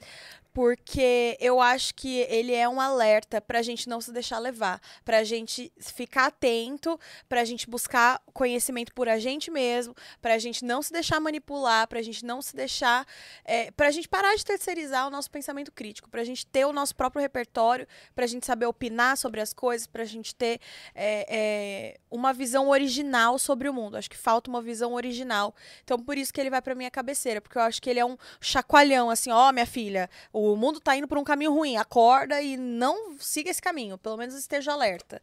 Então, cabeceira. Você sabe que esse, esse livro aqui, ele me, ele me dividiu muito. Eu fiquei pensando um tempão, assim, se, se eu mandava ele pra, pra cabeceira ou pra fogueira. E, cara, foi difícil. Será que é hoje? Gente, gente. Para, para, para, para, para, para, para, para. Será que é hoje? Será que é hoje? Deixa, deixa eu é, justificar. Ao mesmo tempo que ele é, ele é um alerta, eu acho que só faltou uma coisa aqui, um ponto. O contraponto. Ele não colocou um contraponto. E eu acho importante ter os dois, sabe assim? Porque senão fica muito enviesado, fica muito isso que a gente falou. É, ele até reconheceu né? no início, né? Que, É. enfim, ele, um- uma parte da- das opiniões dele também vem pelo fato dele ter Sim. sido demitido. Mas e, e os pontos vale. positivos, né, que, que tudo isso traz? Ele não colocou. Então, eu acho importante é, o autor, ele ser um pouco... Ele levar a informação, mas eu entendo que tem a opinião dele aqui, mas eu acho que tem que ser uma coisa meio neutra, sabe? No sentido disso que a gente estava falando até Uhum. agora, de buscar é, opiniões que divergem. Então, ele colocou aqui, beleza, o mundo que não pensa, ele deu os argumentos dele aqui, que fazem sentido, porém, é, não concordo 100%, né? Algumas coisas sim, igual o Gu falou, não tem como a gente terceirizar é, as grandes empresas por conta desse monopólio que vem acontecendo, porque a gente, né, de alguma forma, a gente se deixa é, manipular. A gente viu isso em Fahrenheit, né? Sim. E a gente viu isso também em Admirável, Admirável Mundo, Mundo Mundo Novo. Novo. Então, eu acho que por faltar esse contraponto aí, é, dele colocar também o que que um pouquinho, pelo menos, do que, que tem de positivo nisso tudo, para o próprio, pro próprio leitor ficar é, refletindo e, e tentar chegar num consenso por ele mesmo, aí eu jogo na fogueira. Esse momento aconteceu, mundo! Estamos vendo aqui um fato inédito, a história sendo escrita neste momento. Desculpa, Franklin, mas faltou. Faltou isso. Ela mandou pra. Rafaela está aqui na minha frente, completamente atônita. Entendeu? Perplexa. Perplexa. Perplexa. Pe- é perplexa. O Lucão não consegue proferir uma palavra. As palavras fogem. As agora. palavras fogem nesse, momento. Meu o marco Deus. dessa internet. Uma, ainda, quebra, Camila Ferreira, que tem um clube de livros, botou um livro na Fiquei fogueira. chateada porque ficou enviesado. Ficou enviesado pra minha concepção. Ele só demonizou tudo. Ele jogou a treta e saiu correndo. Ah, jogou a bomba e foi embora. E beijo, tchau. É sobre isso. Mas, querendo ou não, gente, ele realmente, é o que a Isa falou, ele, ele serve como um alerta, né? Ele tem, mas assim, não, não se deixe levar por tudo que tá aqui, né? Porque senão você vai ficar com uns pensamentos obsessivos repetitivos, como eu. como a Isa ficou, Como eu. que não é saudável, né? Então, ele, em vez de tirar uma neurose, de te deixar alerta, Ele te bota ele vai mais. colocar uma outra neurose em É. você, então é meio, né, é um pouco complicado. Mas finalizamos É o nosso isso. episódio de hoje. Hugo, muito obrigada pela Eu que sua agradeço, foi participação. super Nós divertido. adoramos vo- ter você aqui. Queremos que você volte aqui para falar de Ayn Rand. É verdade. Soube que Claro. você é o Vamos- grande fã de é, Anne Rand. Vamos, vamos, vamos te marcar como se você aceitar, obviamente. Aquela, Pra se, gente, se você né? quiser, né? Porque se você. É, se imagina você não ele quiser, falar, ah, foi uma vai. bosta, nem quero mais. Eu odiei aquelas duas lá falando meia Ai, hora aquelas loucas viajando, É bom, foi lá porque, pra né, Idade Média. Quem vai ler esse livro de agora vai É. alguém falando mal da Ayn Rand. Verdade. É, trazer então. o contraponto. É, ele É. falou. Ah, esse homem só sabe falar mal das coisas, né? Então, cadê Ah. o ponto positivo? É um cadê? amargurado, né? É uma amargura. É, moço pessimista do século XXI. E eu achando que o Kafka era um pessimista. Então, tá Não, não, não, não. Não sabe Não nada. é nada, minha querida. Gente, espero. Ah, Ah, não, Hugo. ah, ah, Hugo. Como que a gente encontra você nas redes sociais? Ah, eu tenho um Insta lá, hugo.gprimo. Mas também, assim, é acompanhando a Finclass ali, que a gente tá, tá Hum, sempre gente, mais ligado Já ali. fez é. o seu Eu jabá. Não, eu não posto quase nada não, nas redes sociais. incrível. Mas aí se. Você tem aula lá na Finclass, né. Hugão? Não tem. Não tem Não aula? Tenho aula na Stage. Ah, na Na Stage você Na tem. Stage eu tenho. Na Finclass não. Ah, Deveria ter na Finclass. Eu também acho. Abaixo formou? assinado. Já me formei. Ai, mas- você. Não, é um Eu não, assim, eu já fiz uma, uma, umas aulinhas lá, mas foi para um grupo reservado. Ah, Olha, é só pro, Hugo, só pro gente. grupo seleto de Seleto alunos de ali, alunos. ó. Você, dona Camila, como a gente te encontra na internet? Aqui, nesse podcast. Neste grande podcast. É, e no Instagram, arroba Camila Ferreira. Muito bem, pra me encontrar no TikTok, aquelas né, fala mal do TikTok até muitas horas, no TikTok como Isabela Candelária e no Instagram como Isa Underline Candelária. E é isso, gente. Obrigada por acompanhar a gente até aqui. E a gente se vê no próximo episódio. Um beijo! Falou!